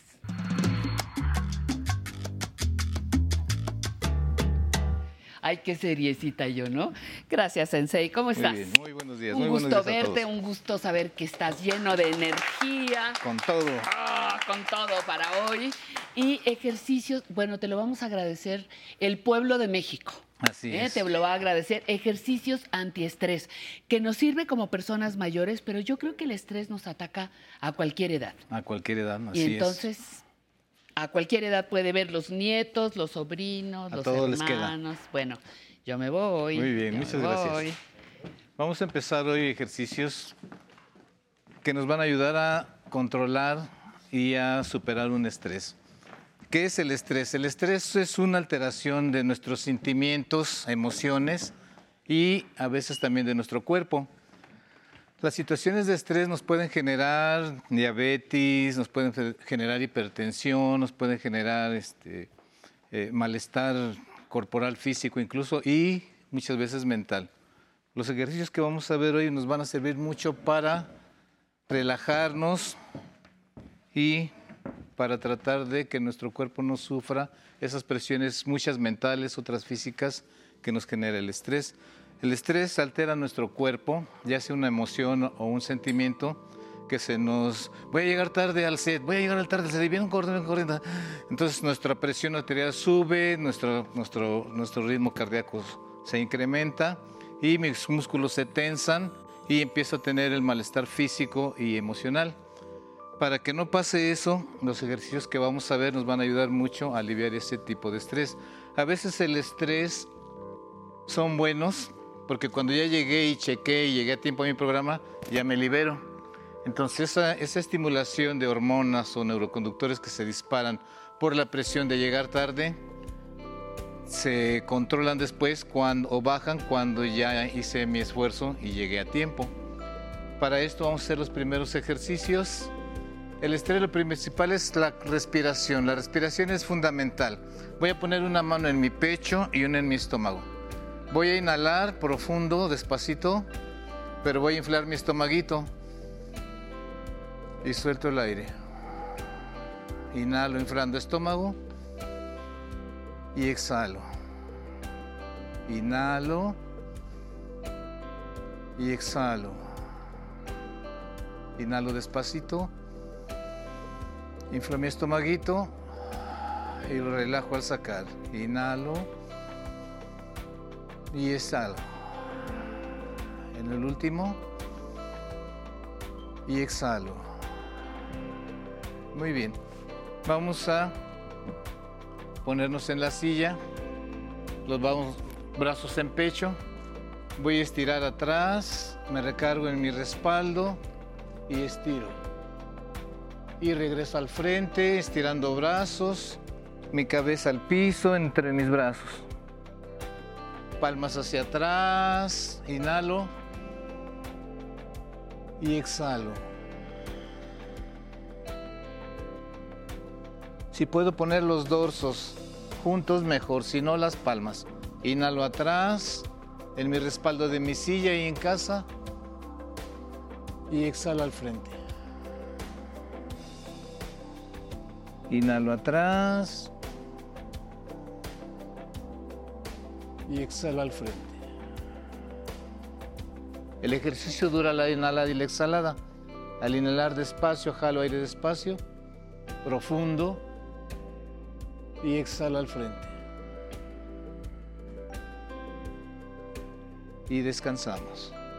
Ahora volteamos hacia atrás, agarrando la silla y regreso. Inhalo en el centro y exhalo al girar. Volteo su cabecita y regreso al frente. Inhalo y exhalo. A donde lleguen está bien. No hagan más porque les da un torzón. Inhalo. A donde su cuerpo les diga, hasta ahí está bien. Y centro. Último inhalo. A la izquierda exhalo. Cuando exhalamos el cuerpo se relaja y podemos girar más. Si volteo cuando inhalo me hago fuerte. Inhalo, ahí estoy fuerte y cuando exhalo estoy relajado. Muy bien, ahora nos ponemos de pie. Vamos a inhalar arriba y exhalo abajo. Y abajo hago uno, dos, tres, cuatro y 5. De nuevo inhalo arriba y me levanto de puntitas si puedo. Y bajo todo. Y abajo así como muñequitos de trapo. 1, 2, 3, 4 y 5. Inhalo arriba. De puntas y exhalo. 1, 2, 3, 4 y 5. Último arriba. Y exhalo abajo. 1, 2, 3, 4 y 5. Muy bien, nos sentamos otra vez. En el pecho. Voy a inhalar. Y exhalo. Inhalo junto piernas y exhalo. Inhalo y exhalo. Y descanso. Ambos codos arriba. Inhalo y exhalo. Como si se fueran a agarrar el oído. Inhalo y exhalo. Inhalo al subir y exhalo al bajar. De lado. Inhalo al abrir y exhalo al cerrar. Inhalo despacito a donde lleguen, no forcen mucho y exhalo. Podemos hacer corta y serena o larga y fuerte. Al centro codo derecho, codo izquierdo. Inhalo atrás y exhalo al frente.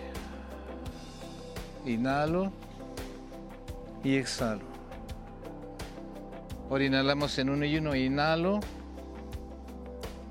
y exhalo. Hacia atrás. Inhalo y exhalo.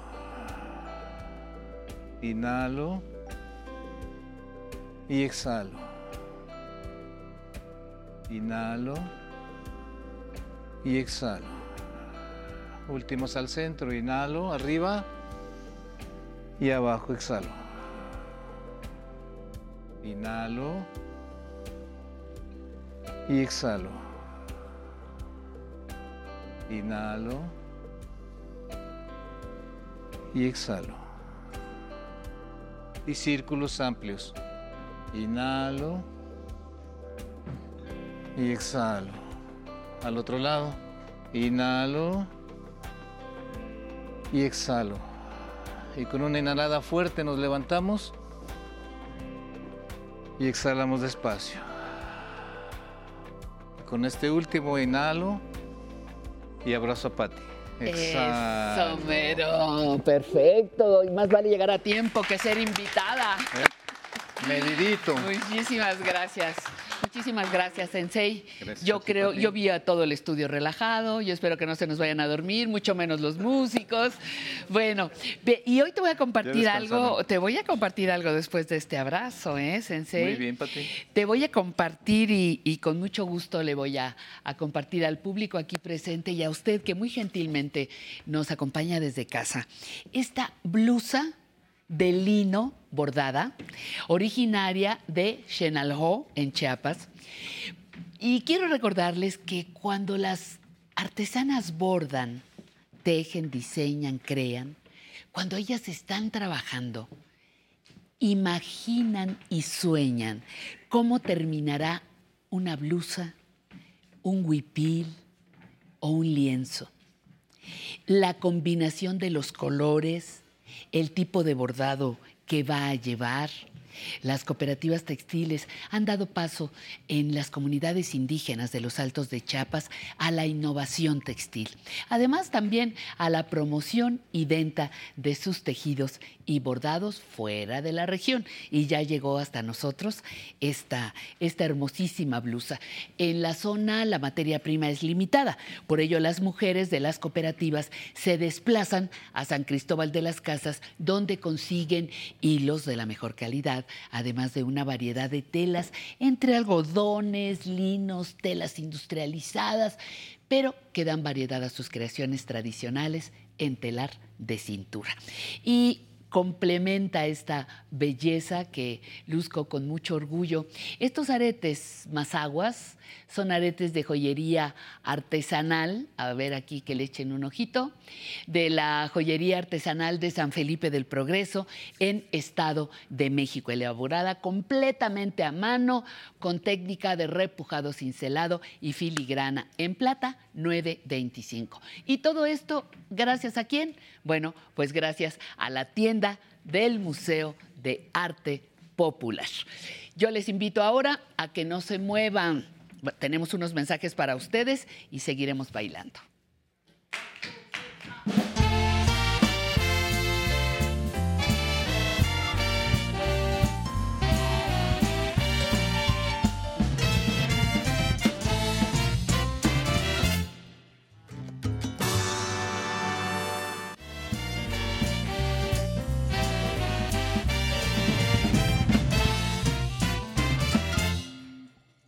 Y vamos a continuar aquí con mucha alegría, con mucho baile, para celebrar la vida. ¿Por qué? Porque amanecimos, porque respiramos, porque nos podemos cobijar ahora que hace frío y porque la música nos va a hacer entrar en calor.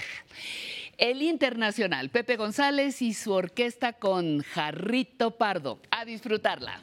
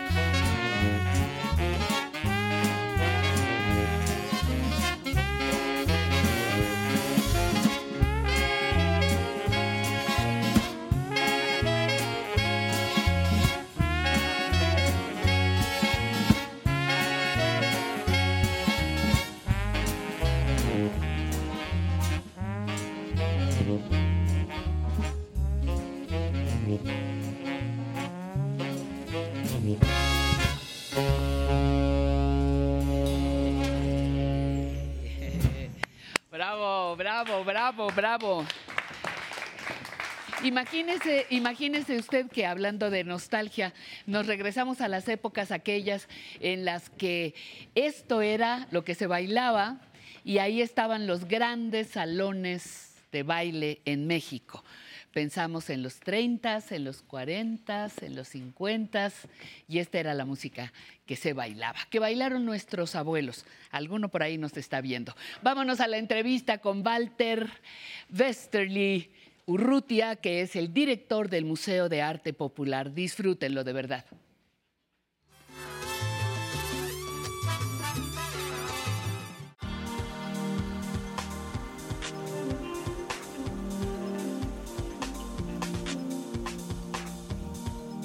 Estamos viendo en este momento a varios de los personajes que nos van a acompañar durante esta conversación. Son personajes, vamos a ponerlo entrecomillado, inanimados, pero de ellos nos va a hablar quien ha hecho posible que muchos, muchos de estos objetos estén hoy en el Museo de Arte Popular. Gracias al maestro Walter Westerly, que está con nosotros y que nos recibe que eres nuestro anfitrión y que nos has permitido ver todos estos objetos, nos pones al país en nuestras manos, al país entero frente a nuestros ojos. ¿Producto de cuántos años de trabajo? Pues mira, son muchos años de diferentes conformaciones, experiencias, estructuras, eh, posibilidades que hemos tenido. Pero lo que nos pone aquí, afortunadamente, es un ente abstracto que normalmente lo llamamos nación y que se llama México. ¿no? Y que pues hemos tenido la fortuna de nacer en estas eh, fronteras y querer a este país como lo queremos, eh, identificarnos con él en todas sus historias, saber que somos producto de una mezcolanza de muchas cosas, eh, no simplemente en términos de ADN, sino sobre, sobre todo en términos de cultura y de una conformación biodiversa de este país que es espléndida, maravillosa y la cuarta biodiversidad del, del mundo. Entonces yo creo que esto es lo que nos da la oportunidad de llegar a este espacio y de poder apoyar un poquito, poner un granito de arena en lo que se ha podido hacer en estos 15 años de trabajo en el Museo de Arte Popular y ver que efectivamente eh, cada día vamos ganando adeptos, la gente va teniendo una mayor satisfacción con las propuestas y los resultados del Museo de Arte Popular, pero especialmente poder servir a estos artistas populares que han estado presentes, que son responsables de haber recibido estas tradiciones, estos oficios a través de sus familias, de conocidos, y que prácticamente desde tiempos prehispánicos hasta nuestros días son ellos los responsables y han sabido darnos todo su conocimiento para conservar estas tradiciones, para conservar estos oficios, pero sobre todo para enaltecer este maravilloso país. ¿Cuándo descubres en ti la capacidad de valorar todo, todo este arte? Vengo de, de una familia mestiza, mestiza porque todos somos mestizos en este mundo, no en México, en el mundo entero. Y en mi caso, venimos de un padre de origen suizo, Sí. Eh, con mi madre también mestiza, de mi abuelo Xochimilca y mi abuela italiana, y que finalmente por aras del destino tuvimos contacto con los pintores de refugiados españoles de la guerra civil de, los- de la República que se vienen a México, con Rodríguez Luna, con Enrique Clement, con Souto, con Bergamín, el poeta de del 27, en fin, eran muy relacionados, amigos de, de mi abuela y del segundo marido de mi abuela, Manuel Castillo Negrete, quien pues nada más fundó la Escuela de Restauración en México. Y yo me acuerdo que me sentaba en las piernas de Antonio Rodríguez Luna a dibujar. Entonces empezamos a tener contacto con esta cultura de una forma natural y afortunadamente con unos padres que les interesaba mucho la cultura y el arte. Entonces pues había mucha obra en casa de mis padres, sobre todo de origen colonial, eh, religiosa, eh, muchos cuadros, y que esto nos permitió en un momento dado pues empezar a entrar y a dar nuestros primeros gateos dentro del mundo del universo cultural y sobre todo pictórico. Tuve la fortuna de trabajar mucho con Antonio Rodríguez Luna y eh, me fui a trabajar desde muy chiquillo a su casa. Y después de un rato que estuve trabajando con él, me dijo, a ver, lo que yo ya te pude enseñar, te lo enseñé. Te voy a poner en contacto con el maestro Luis Nishizawa para que vayas con él y aprendas diferentes técnicas. En aquel entonces era la Academia de San Carlos, que estaba aquí en Academia 22. Y entonces me fui con Nishizawa a trabajar y fue una verdadera delicia. Entonces cuando llegué con el maestro Nishizawa me dijo, pues a ver, aquí yo no sé si pintes o no pintes, aquí empiezas desde cero. Y entonces pues era muy duro y era pues a ver, ponte a preparar esto, aquello, restírame las telas, un poco a la usanza antigua de, que, cómo se trabajaba en los talleres. Y pues así fue, empezar a trabajar desde muy abajo y empezar a darme cuenta de la importancia de lo que era tener la responsabilidad de que la obra que uno haga va a perdurar.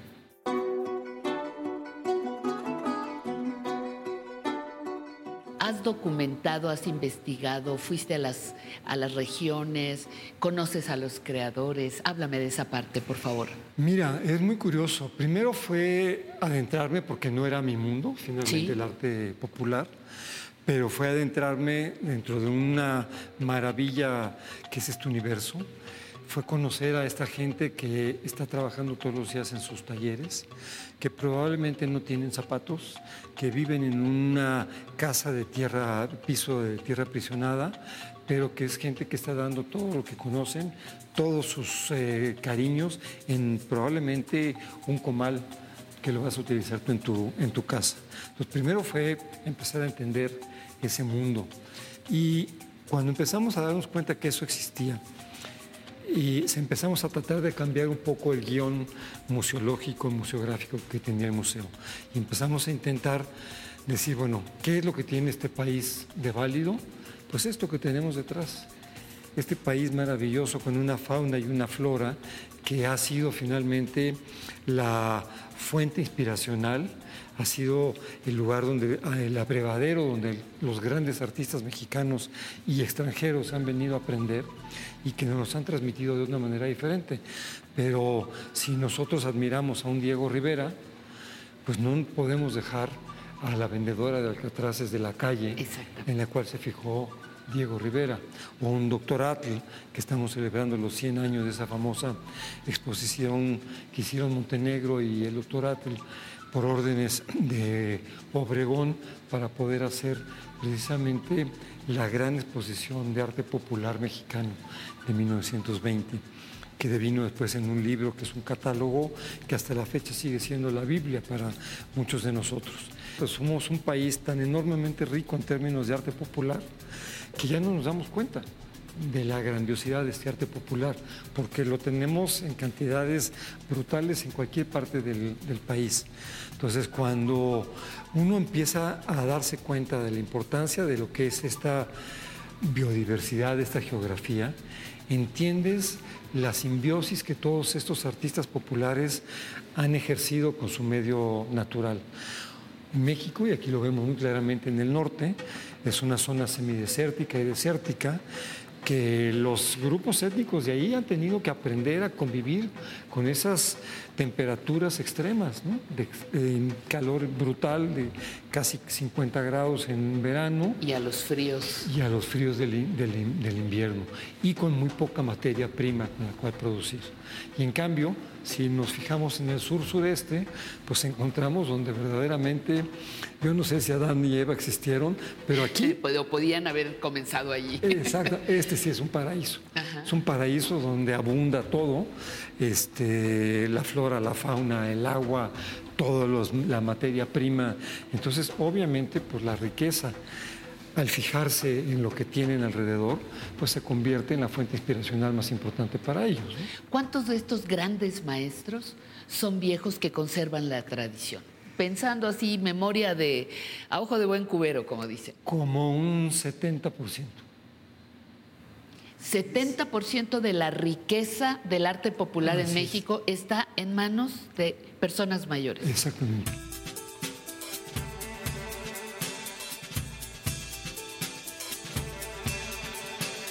¿Qué ha sido lo, lo más difícil, Walter, de crear un, un museo como el que, el que, el que ahora eh, presenciamos? Tenemos un museo respetado a nivel internacional, un museo que nos conocen desde cualquier punto del cosmos.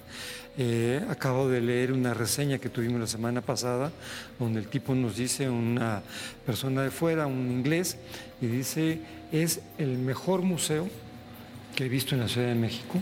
Y no lo digo porque esté yo no al frente, simplemente es la reseña, donde dice yo venía con la expectativa de entrar 15, 20 minutos al museo, pasar a la tienda, comprar algo y Te salir. recuerdo y salirme. Y se quedó todo un día aquí y decía, es el mejor museo que he visto en la Ciudad de México porque precisamente lo que me hace es comprender al país.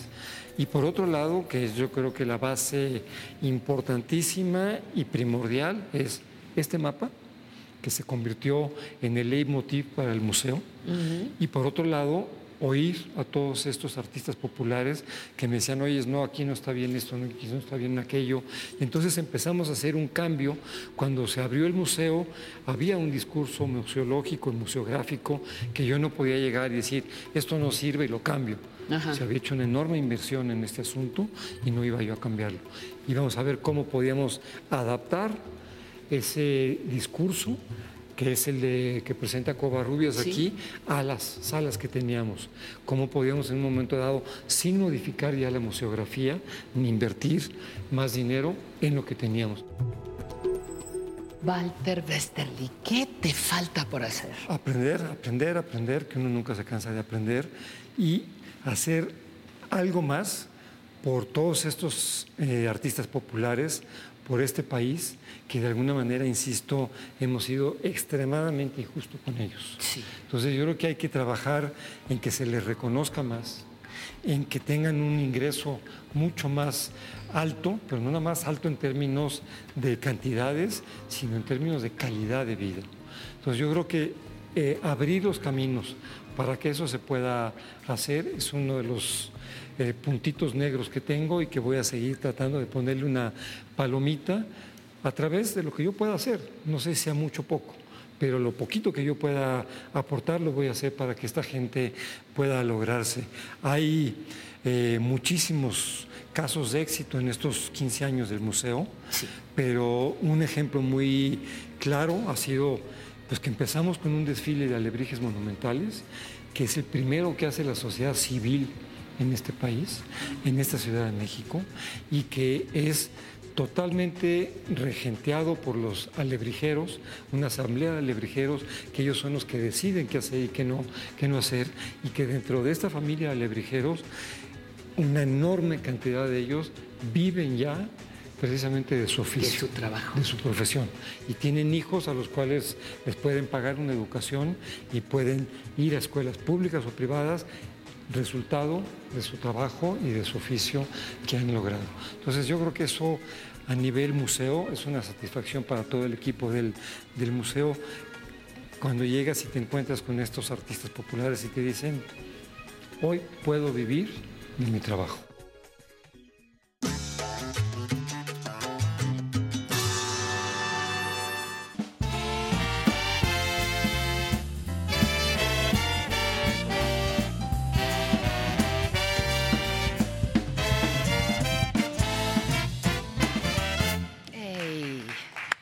Aquí estamos en Aprender a Envejecer y vamos ya por la tercera hora. No se vaya porque mire, tenemos mucho que ofrecerle todavía. En Cuídate para Cuidar, eh, ya están aquí el fisioterapeuta Fernando Anaya y el psicólogo Jesús Zavala para hablarnos sobre un proyecto que se llama Cartas, Vivir y Morir Consciente. Van a ver qué propuesta tan interesante. En los recuerdos vivos con Emilio estaremos con la poeta Alicia Reyes a través de las entrevistas que él ha realizado. Y por favor, por favor no se mueva. Mire, usted y yo a lo mejor suponíamos que existió alguna vez la primera mujer que quiso estudiar. Pero ¿qué le pasó a la primera mujer que quiso estudiar historia? Nos lo va a contar un escritor de primera línea. No se vaya entre letras e historias.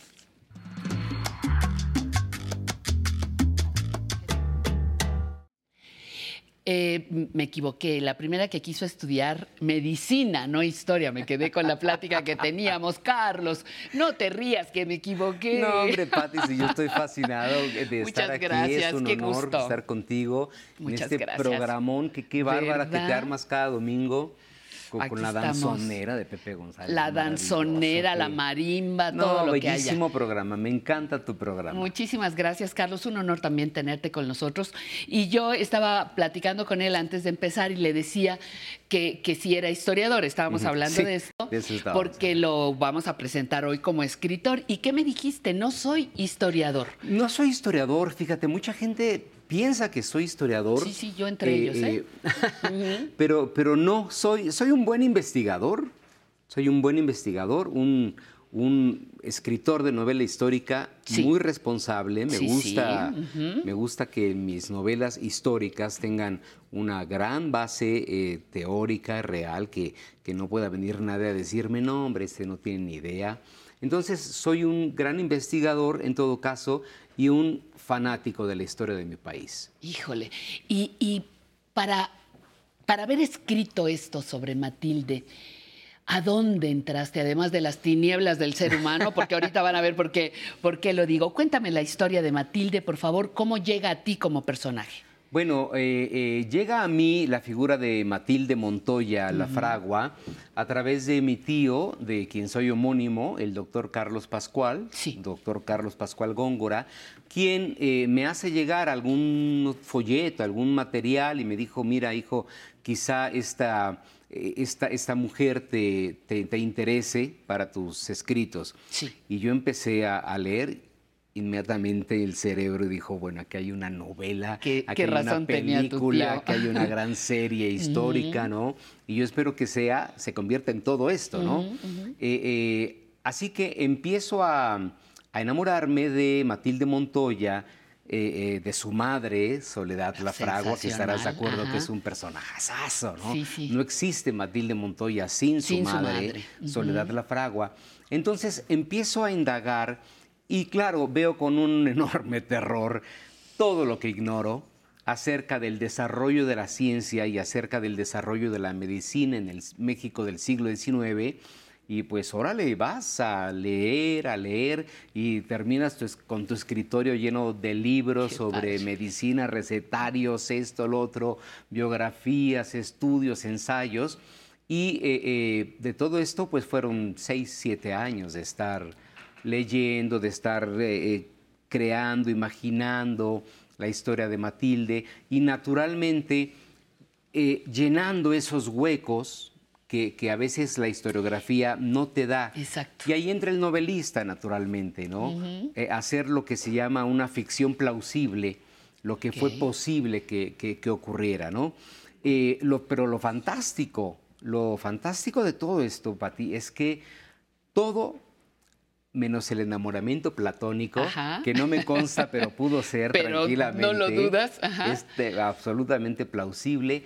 Todo lo que está plasmado en en la novela Matilde, la primera médica mexicana, ocurrió.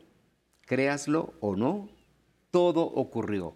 Las pestes, la fiebre amarilla, las persecuciones, le quemaron su casa, la quisieron sabotear. Eh, eh, eh, en la- ella quiso entrar a estudiar medicina primero en la sí. Universidad de Puebla, Y en Puebla, con perdón de los poblanos, a quienes quiero mucho, le fue, pero... Como en feria. Pero como en feria. Y la lapidaron. Ella llegó a la universidad y recibió pedradas, escopitajos. Porque quería estudiar. Porque quería estudiar. ¿Y sabes qué es lo más terrible? Que fueron las mujeres. Sí, eso, eso fue la, dolorosísimo. Quienes la apedrearon, Sí, ¿no? sí, sí. Que eso es algo muy, muy interesante. Me parece que, pero también eso nos da pie, a- vamos, no para criticar a las mujeres, sino para hacer un análisis muy profundo de la labor verdadera de Matilde Montoya. A ver, si a ver. nosotros hablamos de Matilde Montoya como la primera médica mexicana, dices, ah, mira tú qué interesante. No. Matilde Montoya rompió con rompió todo. esquemas, Sí, sí, hizo que esta gran eh, eh, eh, r- eh, maquinaria de la sociedad, herrumbrosa, anquilosada, vieja, crack, se moviera un segundo y Matilde Montoya la Fragua hizo algo más que ser la primera médica.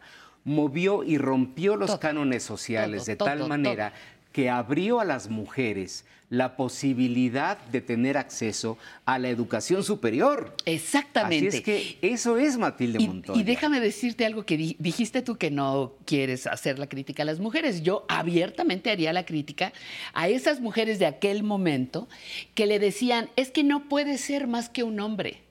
Claro. Que le decía, los argumentos que pones son aterradores. Y no son- puedes, y son y son verdaderos, reales. y son No puedes ser más que un hombre. ¿Cómo que te quieres igualar? ¿Cómo que vas a dejar el sacrosanto este deber de ser madre, ¿no? Por irte a estudiar, ¿cómo que te jala más la ciencia? Y la apedreaban las mujeres en la calle.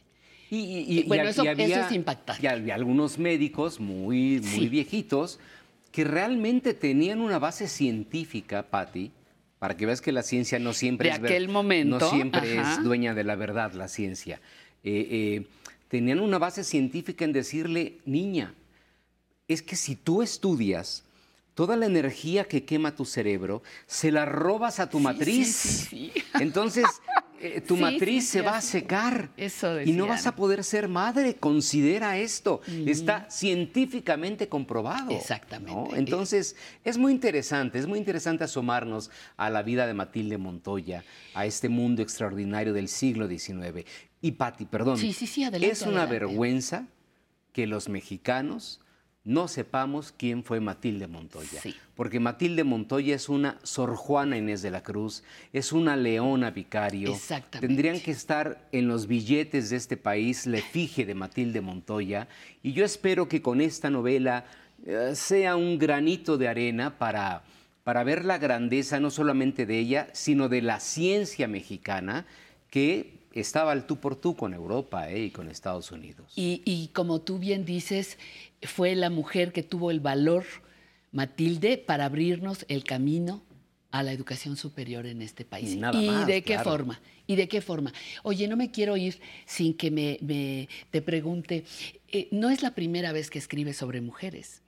La insurgenta por ahí. La insurgente sobre Leona Vicario, Ajá. el retablo rojo es sobre Ofelia ajá. Y en teatro he abordado también a grandes mujeres, a Emma Goldman, la gran Ujú, anarquista del sí. siglo XIX, siglo XX, a Sor Lucía de Fátima. Eh, no me estoy trepando en ninguna ola feminista, pero soy un gran admirador de la figura femenina. Y como escribí en el prólogo de la edición conmemorativa de la Insurgenta, nunca más la historia sin sus mujeres. Como dice el clásico, ya chole, por favor. Ya estuvo bueno. Y además hay que ver a las mujeres brillantes, a las mujeres eh, luminosas. Ya es- nuestra historia es de puros mártires, de puras Sí, traiciones, sí, sí, del generalote que traicionó, del Al que mataron, del que y- asesinaron, de no sé qué. Ya estuvo bueno, veamos a nuestros científicos, a nuestros médicos, a nuestras mujeres brillantísimas. Oye, cambió tu punto de vista de las mujeres en algo cuando conoces a estos personajes. Estoy hablando de tu, de tu trabajo global. Ah, Te acercaste más a ellas. Llegar a esta conclusión no es fácil. No es fácil. Me parece que abordar esta novela me hizo aún más eh, concretar la, la- la- la visión y la opinión que tengo yo de las mujeres, porque en realidad mi mundo Patti, es absolutamente femenino. Eh, eh, tengo muy pocos hombres a mi alrededor. Tenía mi padre que falleció, pero eh, vamos, está mi esposa, están mis hijas, mi suegra, mi madre, mis hermanas. Estoy lleno de mujeres, y en el ajá. trabajo son mujeres y me entrevistan mujeres Ah, muy brillantes. bien, muy bien. Entonces estoy, estoy muy, muy rodeado de, de mujeres y siempre me han fascinado. Quizá como buen dramaturgo, creo que, creo que las mujeres nos dan la complejidad necesaria. Pues ha sido un honor tenerte, aunque sea unos minutos poquitos gracias, aquí Pati. frente a nuestras cámaras, invitando al público a conocer tu obra. La, la, por Sí, donde yo gracias. entré contigo fue con, con Matilde, pero me voy a seguir. Tú síguete, Me voy por a favor. seguir. Déjame mandarle Sí, un beso claro a mi hija Victoria. muy bien. Victoria chiquita, hoy es tu cumpleaños, cumple Eso. cinco años mi bebé. Ay. Victoria, te mando Muy bien. todo mi amor, hija. Sigue Bueno. igual de traviesa y de brillante. Bueno, ya la- a los cinco años la felicitaron desde la tele, que vamos Imagínate, a esperar. mi bebé. Muy bien, muchísimas Gracias, gracias. Carlos Pascual, encantada. Acérquese por favor a su libro y nos vamos ahora a los oficios.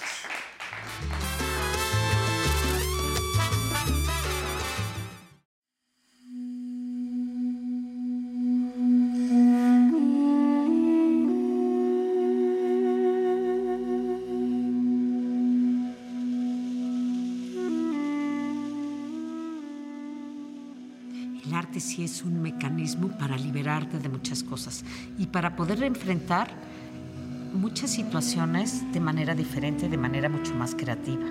Lo que te da el arte, y me refiero al arte en general, a la cultura, la literatura, el buen cine. El buen cine puede ser desde una película de acción, pero buena. O sea, la buena música.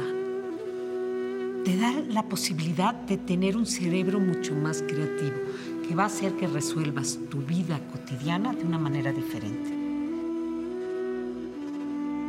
Claro que uno bocetea y uno pues tiene ideas de cosas que quiere hacer, ¿no? Que quieres hacer esto, quieres hacer lo otro y lo dibujas o lo escribes o, o- o lees, en además lees en base a lo que quieres hacer, porque ahorita que hay tanta literatura, ves artistas que han trabajado sobre eso, pero de repente volteas y te das cuenta que todo en el, todo en el trabajo de un artista está ligado, ¿no?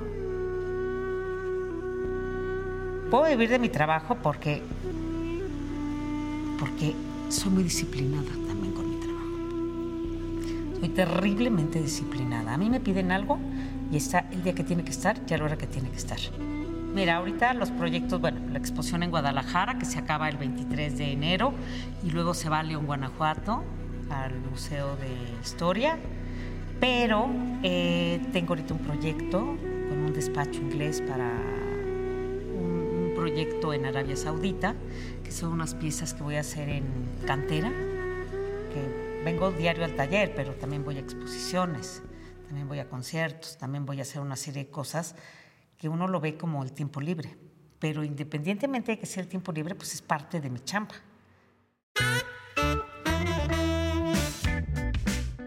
Bueno, por ejemplo, el, el barro en cualquier país del mundo ya lo encuentras amasado y en bloques. Aquí en México te llega la tierra directamente, que eso es maravilloso y además tenemos en México tenemos una gran tradición cerámica, grandísima, enorme. Entonces, ¿qué es lo que sucede? Que aquí pues, te llega el, el barro en polvo. Entonces tú lo tienes que poner a pudrir, mezclarlo con los otros materiales, o sea, como la cazuela de la bruja o con, con- con una mezcladora que tengo también. Y luego lo tienes que amasar, o sea, el proceso para llegar a esto es larguísimo, o para llegar a hacer cualquier pieza de cerámica. Yo nací, soy la cuarta hija de una familia de cinco. Mi papá era arquitecto, mi mamá enfermera, y, y crecí, crecí dentro de la UNAM porque mi papá fue director de la Escuela de Arquitectura. Siempre fue como una experiencia de ver ruinas, de ver edificios, de, por ejemplo, de repente decían, vamos al centro a ver arquitectura. Me metí al ENAP porque decidí que artes visuales era lo que quería hacer. Y me tocó el cambio y entré al ENAP en el 79, cuando se acababa de cambiar a Xochimilco. Yo entré al taller de cerámica y entré al taller de grabado. Y luego hice la maestra en grabado en color en, en San Carlos, en el centro. Más que nada porque yo necesitaba un espacio donde trabajar. Fue otra experiencia, me iba todos los días en metro a la escuela. Entonces empecé a descubrir la ciudad de una manera diferente. ¿no? Que de ahí empezó mi gusto, porque ya era en la época en la que había una contaminación horrible. Entonces, los cielos nocturnos eran rosas. Entonces empecé a trabajar sobre eh, la Ciudad de México como un escenario urbano. Sobre todo porque yo llegaba a la calle de Moneda y en el día pues era una algarabía y era una cosa muy fuerte, ¿no? De, de gente. Y en la noche, totalmente vacío. Vivimos en un paisaje donde hay una gran contaminación visual. O sea, nuestro día a día es terrible. O sea, todo lo que ves, lo que escuchas, este, no sé, por ejemplo, te tocan. Yo siento que, que el lugar en donde vives y la forma como vives es lo que determina tu, tu alma, tu espíritu, configura tu, tu persona. Entonces, una gente que vive en la montaña no piensa igual que una persona que vive junto al mar o una persona que vive en la ciudad. Entonces, creo que el arte, el arte ahí es lo que tiene ese poder de sanación. Te da la posibilidad de tener una visión mucho más amplia del mundo, aunque nunca haya salido de la Ciudad de México. También el recorrido, o sea, mi obra siempre ha estado inspirada en la ciudad, he visto la ciudad de muchas maneras. ¿no? Ha sido desde un paisaje completo hasta utilizar la columna, las varillas, en fin, una serie de elementos. Pero ahora lo que quiero es trabajar sobre la naturaleza dentro de la ciudad. Pues no la pienso, ¿eh? No me siento vieja. La neta, no me siento vieja. O sea, no es como antes que veías a Sara García en las películas, ¿no? Como a la abuelita. Pues no, no, no, no, porque yo igual me trepo y construyo, o brinco, o salto, o, o viajo completamente sola, por ejemplo, es otra parte, ¿no? Es, yo creo que es un- una actitud y una forma de vida. Yo creo que esto lo tendrían que empezar a ver las gentes como de a 50 para ver cómo tendrían que prepararse para vivir su vida. O sea, cómo van a tener que ir haciendo para vivir sin los hijos, para vivir sin el marido, para vivir libremente y hacer exactamente lo que se te dé la gana. No puedes enfocar tu vida solamente a la familia, a los hijos y al trabajo, punto. Tienes que tener algo que te pertenezca, que digas solamente es mío y a nadie, para nadie es. Eso también es importante. Entonces es también aprender a, a- vivir tu vida libremente. Más que nada es la libertad y el que tú encuentres algo maravilloso que te guste hacer, lo que quieras. Soy Paloma Torres y tengo 61 años.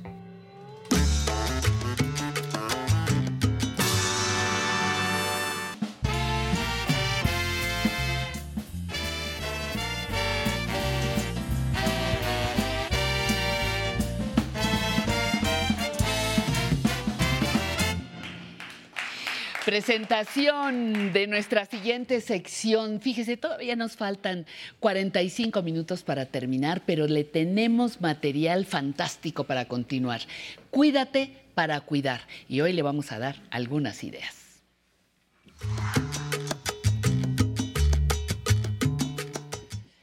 Fernando Anaya, fisioterapeuta, bienvenido. Muchísimas Gracias. gracias por estar aquí. Jesús Zavala, psicólogo, también encantada de que estés con nosotros.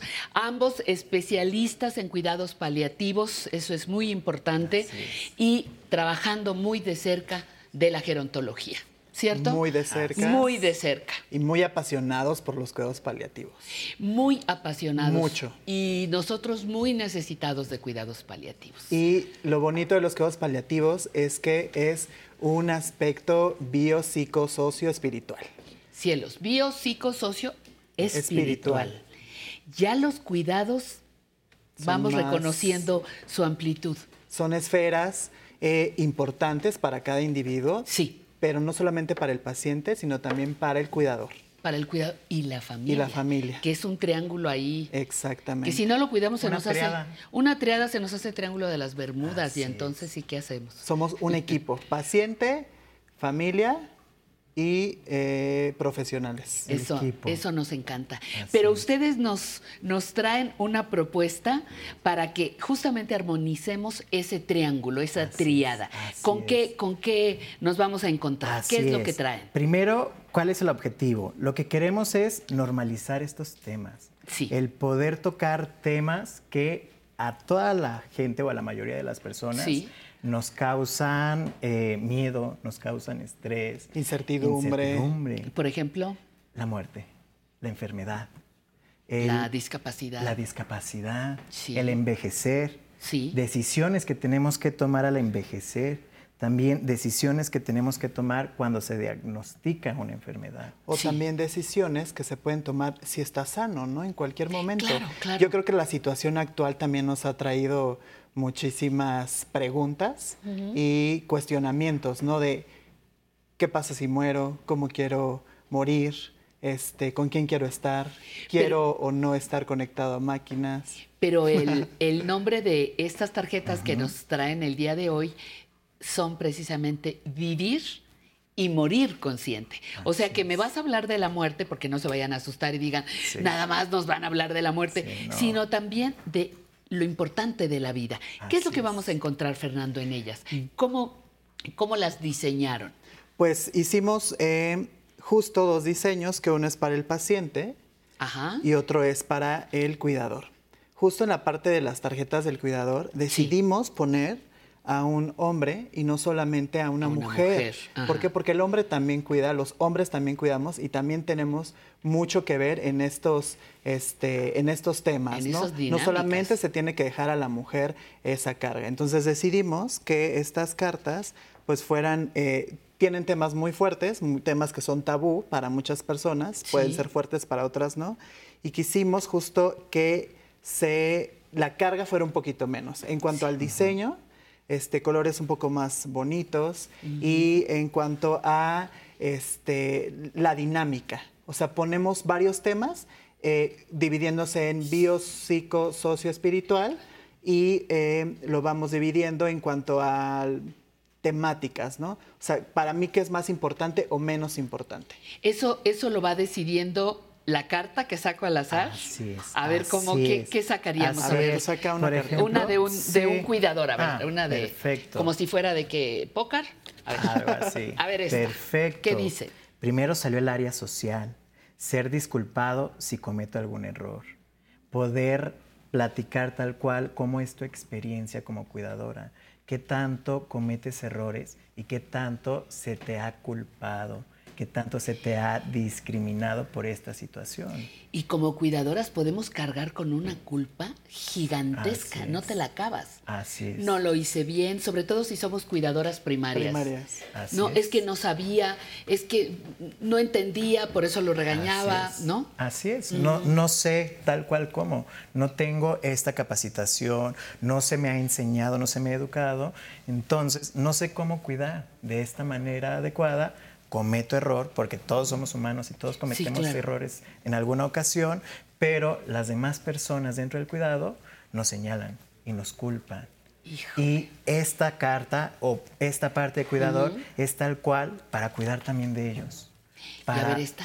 Entender las situaciones que están ocurriendo. con Desde el ellos. cuidador, desde la Desde óptica el del cuidador. Ahorita vamos con es, Fernando y- el paciente. Esta también entra en el área social y nos habla sobre dedicar tiempo a mí mismo. Qué tan importante a ti. Súper importante. Súper importante. ¿Y qué tanto tiempo le dedicas, te dedicas a ti cuando estás cuidando a alguien? El cuidado del cuidador, ¿verdad? Así es, Exactamente. así es. Y así, esta es la dinámica. Empezamos a traer tal cual el diálogo a la mesa, lo abrimos y es también como para darle importancia a estos temas, para decir, tú también vales y tenemos que cuidar tu tiempo. Pero este concretamente, el, de, el del cuidador, el, cuidador. de la cuidadora, lo voy a jugar, vamos a usar esa palabra, Ok. que es muy linda. Sí, sí, voy sí, a jugarla con, con quién, con mi paciente, con la familia, con quién lo voy a hacer. Debe de haber alguien que esté acompañando en el proceso de, de, este, paliativos o acompañando a cualquier persona y el profesional o quien está acompañando se, bueno, le hace este juego, esta dinámica al cuidador. Estas cartas se las empiezo a aplicar o se las empiezo a leer tal cual al cuidador. Al cuidador, tú es. desde el apoyo que le vas a brindar Así a él. es, Así es. ¿Y qué pasa con el paciente? Mi querido Fer, ¿esta qué dice? Nos salió Nos el área espiritual, estar en paz con Dios. Ajá. Muchas veces se da que eh, el paciente, cuando se entera de un diagnóstico, Sí, eh, sí, sí. empiezan estas situaciones, este dolor espiritual de porque a mí es un castigo divino, Dios tiene la culpa o el ser que supremo que crean, Dios tiene la culpa. Y a veces cuando se sana esta parte, el paciente genera menos ansiedad y menos depresión, sanando esta parte espiritual. Ajá. ¿Y cómo le haces? Por ejemplo, la pregunta textual que dice. Estar en paz con Dios. Ah, ¿y si yo no tengo Dios? Pues sí, o sea, se respeta qué haría? muchísimo ¿Qué- esta qué se parte. ¿Qué se haría? No se, Porque se puedo pone tener- en una parte menos importante para ese paciente o para esta Ok, persona ajá. es menos importante y pasamos a otra carta. Y, y- y sacamos esta. A ver. Esta es ¿Qué físico. En lo posible poder realizar mis actividades de la vida diaria. Es súper importante. Porque hay veces que algunos pacientes no tienen esta capacitación o esta de, por parte de fisioterapia, por Sí, ejemplo, sí, sí, en ajá. cuanto a ejercicios, en cuanto a movilidad, en cuanto a qué puede hacer y qué no puede hacer el paciente, o muchas veces lo limitan, ¿no? No hagas porque estás enfermo. Entonces empieza a haber un Sí, síndrome de inmovilidad que al paciente lo lleva a un encamamiento prolongado, úlceras por presión y demás. Pero muchas veces esta parte es porque lo inmovilizan solamente porque está enfermo. Pero nosotros capacitamos en podemos moverlo, podemos hacer esto o adecuar o habilitar eh, funciones perdidas.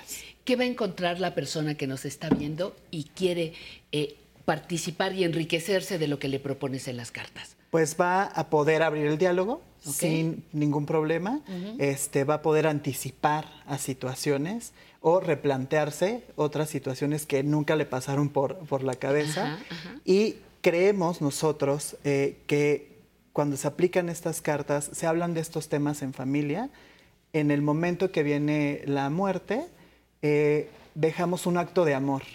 ¿Por qué? Porque ya sabemos qué es lo que quiere mi paciente, qué es lo que no quiere mi familiar. Quiero estar conectado a máquinas, no quiero estar conectado a máquinas, quiero ser cremado, quiero ser este todos estos este, actos No. funerarios, ¿no? Ajá, ajá. Decidimos justo que eso sea, ¿no? Que lo que quede sea un acto de amor y menos carga para la familia. Porque al final el paciente y la Pues, eh, ya se va, adiós. pero el que se queda con qué le gustaba, no le gustaba, pleitos entre familia. Entonces, cuando se aclaran estas cosas, hay un acto hermoso de, de amor a la familia. paz. Dejamos mucha paz. ¿Qué pasa si yo soy un psicólogo, una tanatóloga, un, puedo también tener este material, aunque en este momento yo no esté cuidando a nadie o no sea paciente de nadie? Yo como profesional, tú como psicólogo, Sí. yo como profesional de la salud mental, ¿puedo hacer uso de esto? Claro que sí. De hecho, están dirigidas a todas las profesiones dentro del área de salud, dentro del área de cuidados y acompañamiento tanto a pacientes como a adultos mayores. Porque al final, como lo hemos venido platicando, tocamos temas necesarios que todos tenemos que trabajar, todos tenemos que aterrizar en algún momento. Entonces, los que estamos dentro de este área eh, de salud, en muchas ocasiones no sabemos ni cómo tocarlos, no sabemos ni cómo hablarlos, pero son muy necesarios. Fíjate, Entonces, fíjate que yo cuando las, la- me, las, me las hizo llegar Fernando, bueno, estaba yo viendo que a mí me funcionaba tal tema. Claro. Este, sales y yo qué querría, "Mm, sí, tal cosa. A ver esta otra. Como para ver por dónde Sí, iba el. sí, sí, sí. Son preguntas útiles. son preguntas necesarias. Así es. ¿No? Y son preguntas que nosotros también las hemos desarrollado en, eh, a lo largo de la intervención con nuestros pacientes, con sus familiares, estos temas que no se hablaban, que sí se hablaban, y fuimos haciendo lista y decidimos decir, esto se va a utilizar y vamos a agregar estas preguntas o estas, eh, pues sí, estas preguntas a- Ajá, a, ajá. a los, a, la- a la- a las personas que quieran tocarlas. Y, y sabes qué me encanta lo que, lo que, pro- lo que dicen. Lo puedo, lo puedo jugar, vamos a, Sí, decirlo. sí. Lo puedo jugar ahora que no hay enfermedad. Exactamente. Ahora es. que no está la muerte cerca. Justamente para que vaya ordenando Claro, mi cabeza en caso de. Porque tarde o temprano nos vamos a enfrentar a eso. Una muerte cercana en la propia casa, los amigos. El COVID nos dio un buen sacudón, Así ¿no? es, Nos así está. es. Nos está dando un buen sacudón. sí, sí, sí. Pues yo les agradezco muchísimo el que hayan pensado en este programa para, para traer esta, esta propuesta. Jesús, Fernando, muchísimas, Gracias, Pati. muchísimas gracias. Gracias, Ustedes Pati. están viendo o vieron hace unos segundos eh, la información de dónde pueden localizar, porque hay personas que querrán adquirir estas tarjetas. ¿Cómo le llamamos? Sí. Eh, cartas. Cartas para abrir el diálogo. Cartas para abrir el diálogo. Vivir y, Y morir, morir consciente. consciente. Perfecto. Así es. Ahí lo, lo van a poder, ahí está la, la información en pantalla. Yo les agradezco muchísimo que hayan aprovechado su viaje desde Guadalajara. No, gracias, gracias para estar aquí. Un saludo a toda, a toda la población que nos ve en Sí, Guadalajara y a nuestro mutuo amigo Francisco que nos hizo contactarnos, Contacta. contactarnos para poder tener esta oportunidad. Muchas gracias a usted que está en casa para por siguiendo nuestra transmisión. Le vamos a regalar más música antes de irnos. Aquí está el internacional Pepe González.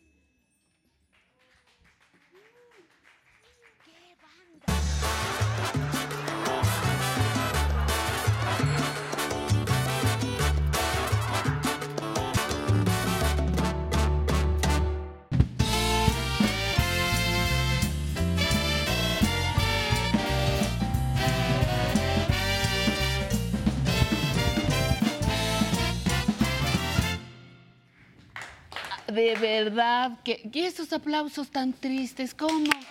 Ahí. No, pues sí, yo, yo ya sé que ya es la tercera hora, pero no, ánimo, ánimo. Les iba a decir, ¿a poco no con esos metales uno, uno se mueve aunque no quiera? Estábamos viendo bailar al doctor Emilio Cárdenas allá atrás, pero luego no se los decimos todavía. Quiero saludar con mucho cariño a María del Carmen Velasco, que hoy cumple en Querétaro 80 años. Muchas felicidades. Feliz, feliz cumpleaños también para otra queridísima amiga que se llama Alicia Ibargüengoite, que está cumpliendo hoy 68 años. También un aplauso. Saludo para Clara Gómez de parte de Paula Escárcega Zarco. Rodrigo Franco manda un saludo para su esposa Guadalupe Hernández y nos están viendo en, en Navojoa, Sonora. También está Estanislao Chavarría de la Rosa que manda saludos a su amigo Jesús Chimal de Cortázar que está en Guanajuato. Hasta San Miguel Allende, María Luisa Urizar, gracias por estar con nosotros. Enrique Aguilar Rodríguez en Ciudad de México. Hasta Tijuana, Baja California, Ignacio Gómez Tamayo, muchísimas gracias. Recibimos su comentario. Gracias también a Ana María Rodríguez Rivera que se comunicó con nosotros. Un saludo especial para Elia Michaca Pérez, Blanca Estela Ramírez Góngora, Beatriz Juárez, Marlene Olivares, no, Marlene Ollarves. Marlene Ollarves. Qué lindo ver estas parejas. Esa es flor para ustedes, queridos. Qué lindo ver estas parejas disfrutar el baile. Dice saludos desde Trinidad. Pero ¿cuál Trinidad? ¿Trinidad y Tobago? Trinidad, este. Trinidad, no sé cuál Trinidad, eh, eh, también. Bueno, eh, acá tenemos otra, otras llamadas de Milena Larson. Felicidades a todos los que hacen este programa, para todos bendiciones. Magali Bermúdez nos mandó otros llamados. Nuestra queridísima Magali, que es la fotógrafa, que no se ve, pero ahí anda. Es la responsable de toda la imagen que sale de nosotros. Así que si quieren el Photoshop es con ella siempre. Eh, Romsa. Romsa DJ, excelente la música. Araceli Vázquez Juárez, lindo día. Gracias por este interesante programa. Nos manda un abrazo. Eh, Malegui- Malegula Lunática Lunática, gracias a todo el equipo de Aprender a Envejecer. Magnolia Fausto nos manda saludos desde Campeche y también nos manda saludos. Eh, Norma L. Cortés Galindo le gusta el programa y dice que está fabulosa la música con Pepe González. Muchas gracias. Muchas gracias. Y ahora nos vamos con los recuerdos vivos con Emilio.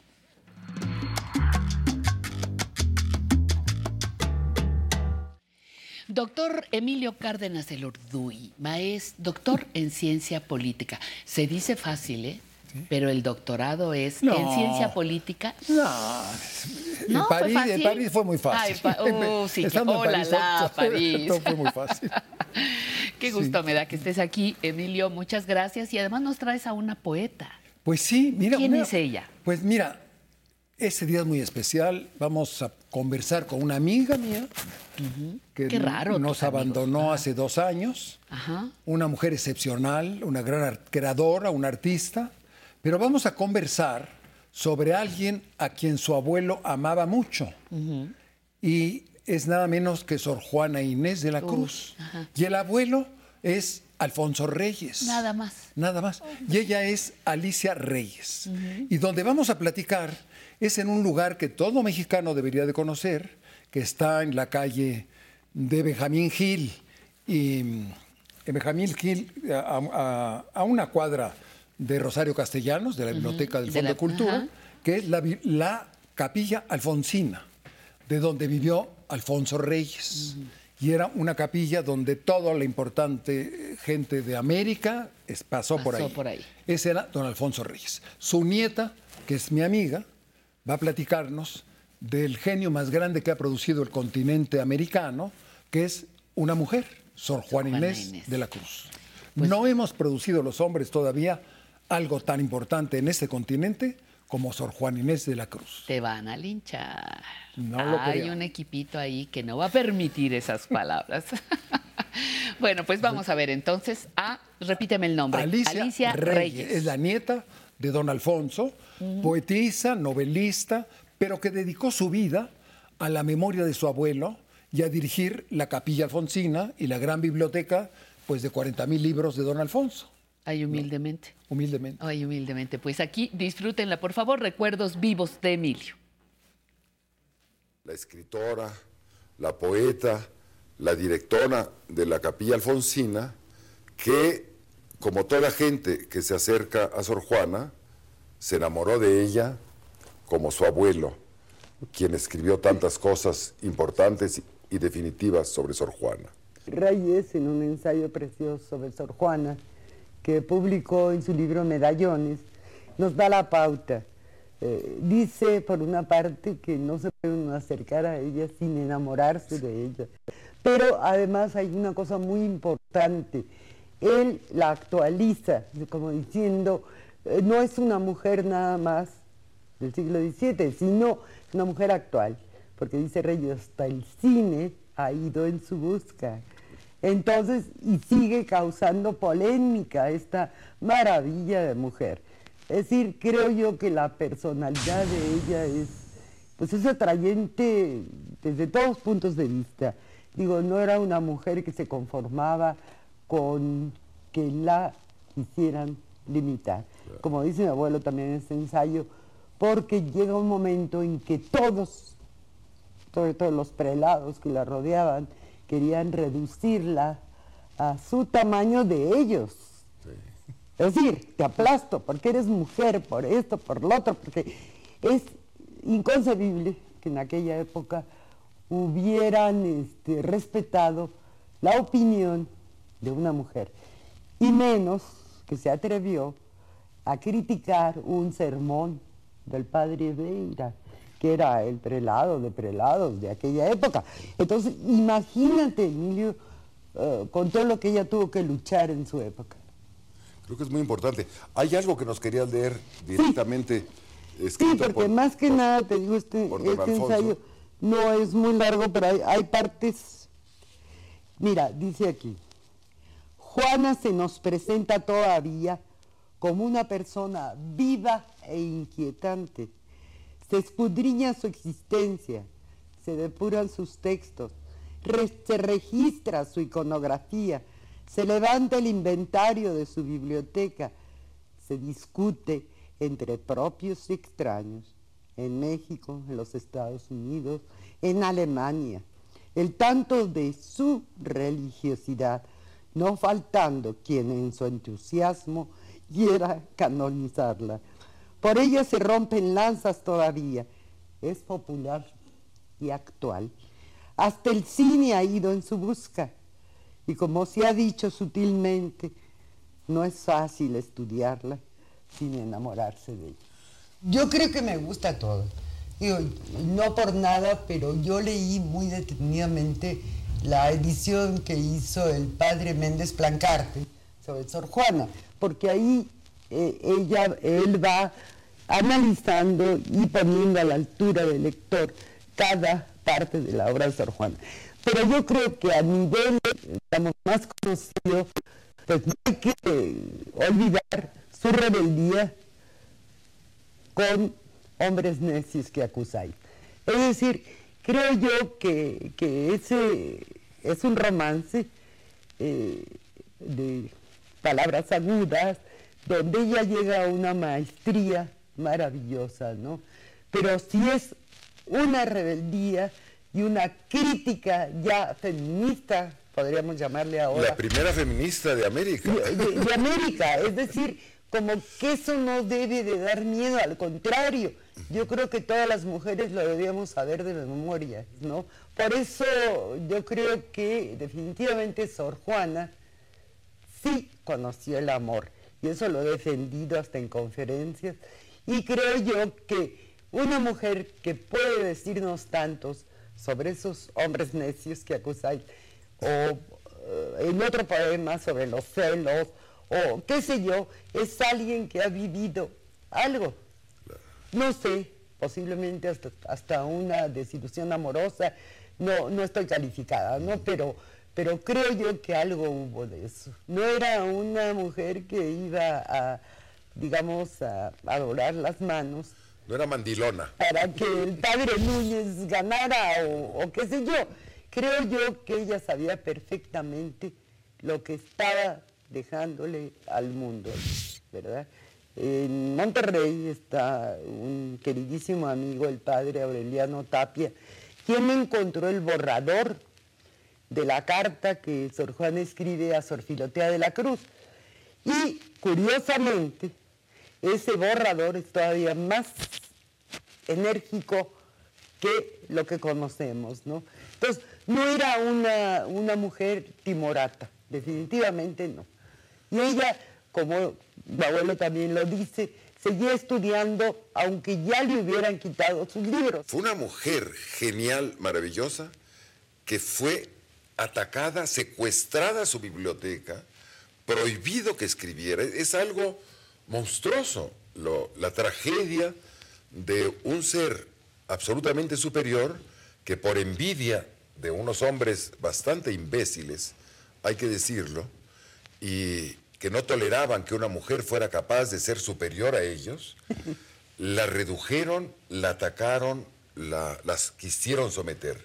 Cuando ya no tienen sus libros, y sí viene una epidemia tremenda en, México, en realidad ella se dedica a curar a sus compañeras, se contagia y muere a los 44 años. Estaba muy joven, ¿no? Se convierte en una madre Teresa. Sor Juana recluida, no le queda más que construir un edificio, una catedral del espíritu grandiosa, que es la obra que afortunadamente pertenece a los mexicanos, en primer lugar, a la lengua española, en segundo lugar, y como dice don Alfonso Reyes, al mundo. Y aquí Reyes eh, eh, pone un trozo de un poema de Sor Juana que me encanta. Dice Sor Juana, si es malo, yo no lo sé. Sé que nací tan poeta que azotada como Ovidio suenan en metro mis quejas. Qué maravilla. Qué maravilla. Sobre una obra que se llama El primero sueño, que se destaca entre la literatura mundial. Una obra, un largo poema, inmenso poema, barroco, extraordinariamente complejo, pero quizá el único gran poema que está dedicado al conocimiento, a la tragedia y a la pasión del conocimiento. Esto es un fenómeno excepcional en la literatura universal. ¿Por qué no conversamos un poco sobre esta importancia de un poema que sin duda es difícil, pero cuéntanos cómo está hecho por los estudiosos, cómo lo han prosificado. para eso, pues yo remito a todas las reflexiones del, del padre Méndez Plancarte, pero creo yo, como dice Alfonso Reyes, fue el único texto, yo lo definiría así, a tocar el cosmos. Es decir, hay ahí pues astronomía, filosofía, belleza de la palabra, eh, reflexión, y creo yo que sí fue un texto muy espontáneo de parte de ella. Muchos de sus poemas y de otras obras eran por encargo, y tú lo sabes. Y pues sí, eran preciosas, pero nunca tuvieron el alcance de este primero sueño. Hay otra obra de ella que a mí personalmente también me llama mucho la atención, que se llama El Divino Narciso. Qué bárbara. Yo creo que en es, para mí, en esas dos Como obras... dramaturga, ¿verdad? No, hombre, qué bárbaro, ese Divino Narciso. ¿Cómo dice un pedacito? A ver si me acuerdo. Le dice a Cristo, de mí, Señor, que fuera, ¿quién sino vos me amara? ¿Quién sino yo me huyera? ¿Quién sino vos me hallara? ¿Y quién, Padre querido, sin vos, a vos me hubiera reducido? ¿Qué tenemos la perfección? es, que, es que se enchina el cuerpo, ¿no? Es una belleza única. Entonces yo creo que, y luego hablabas tú de su de, su interés por nuestras raíces, ¿no?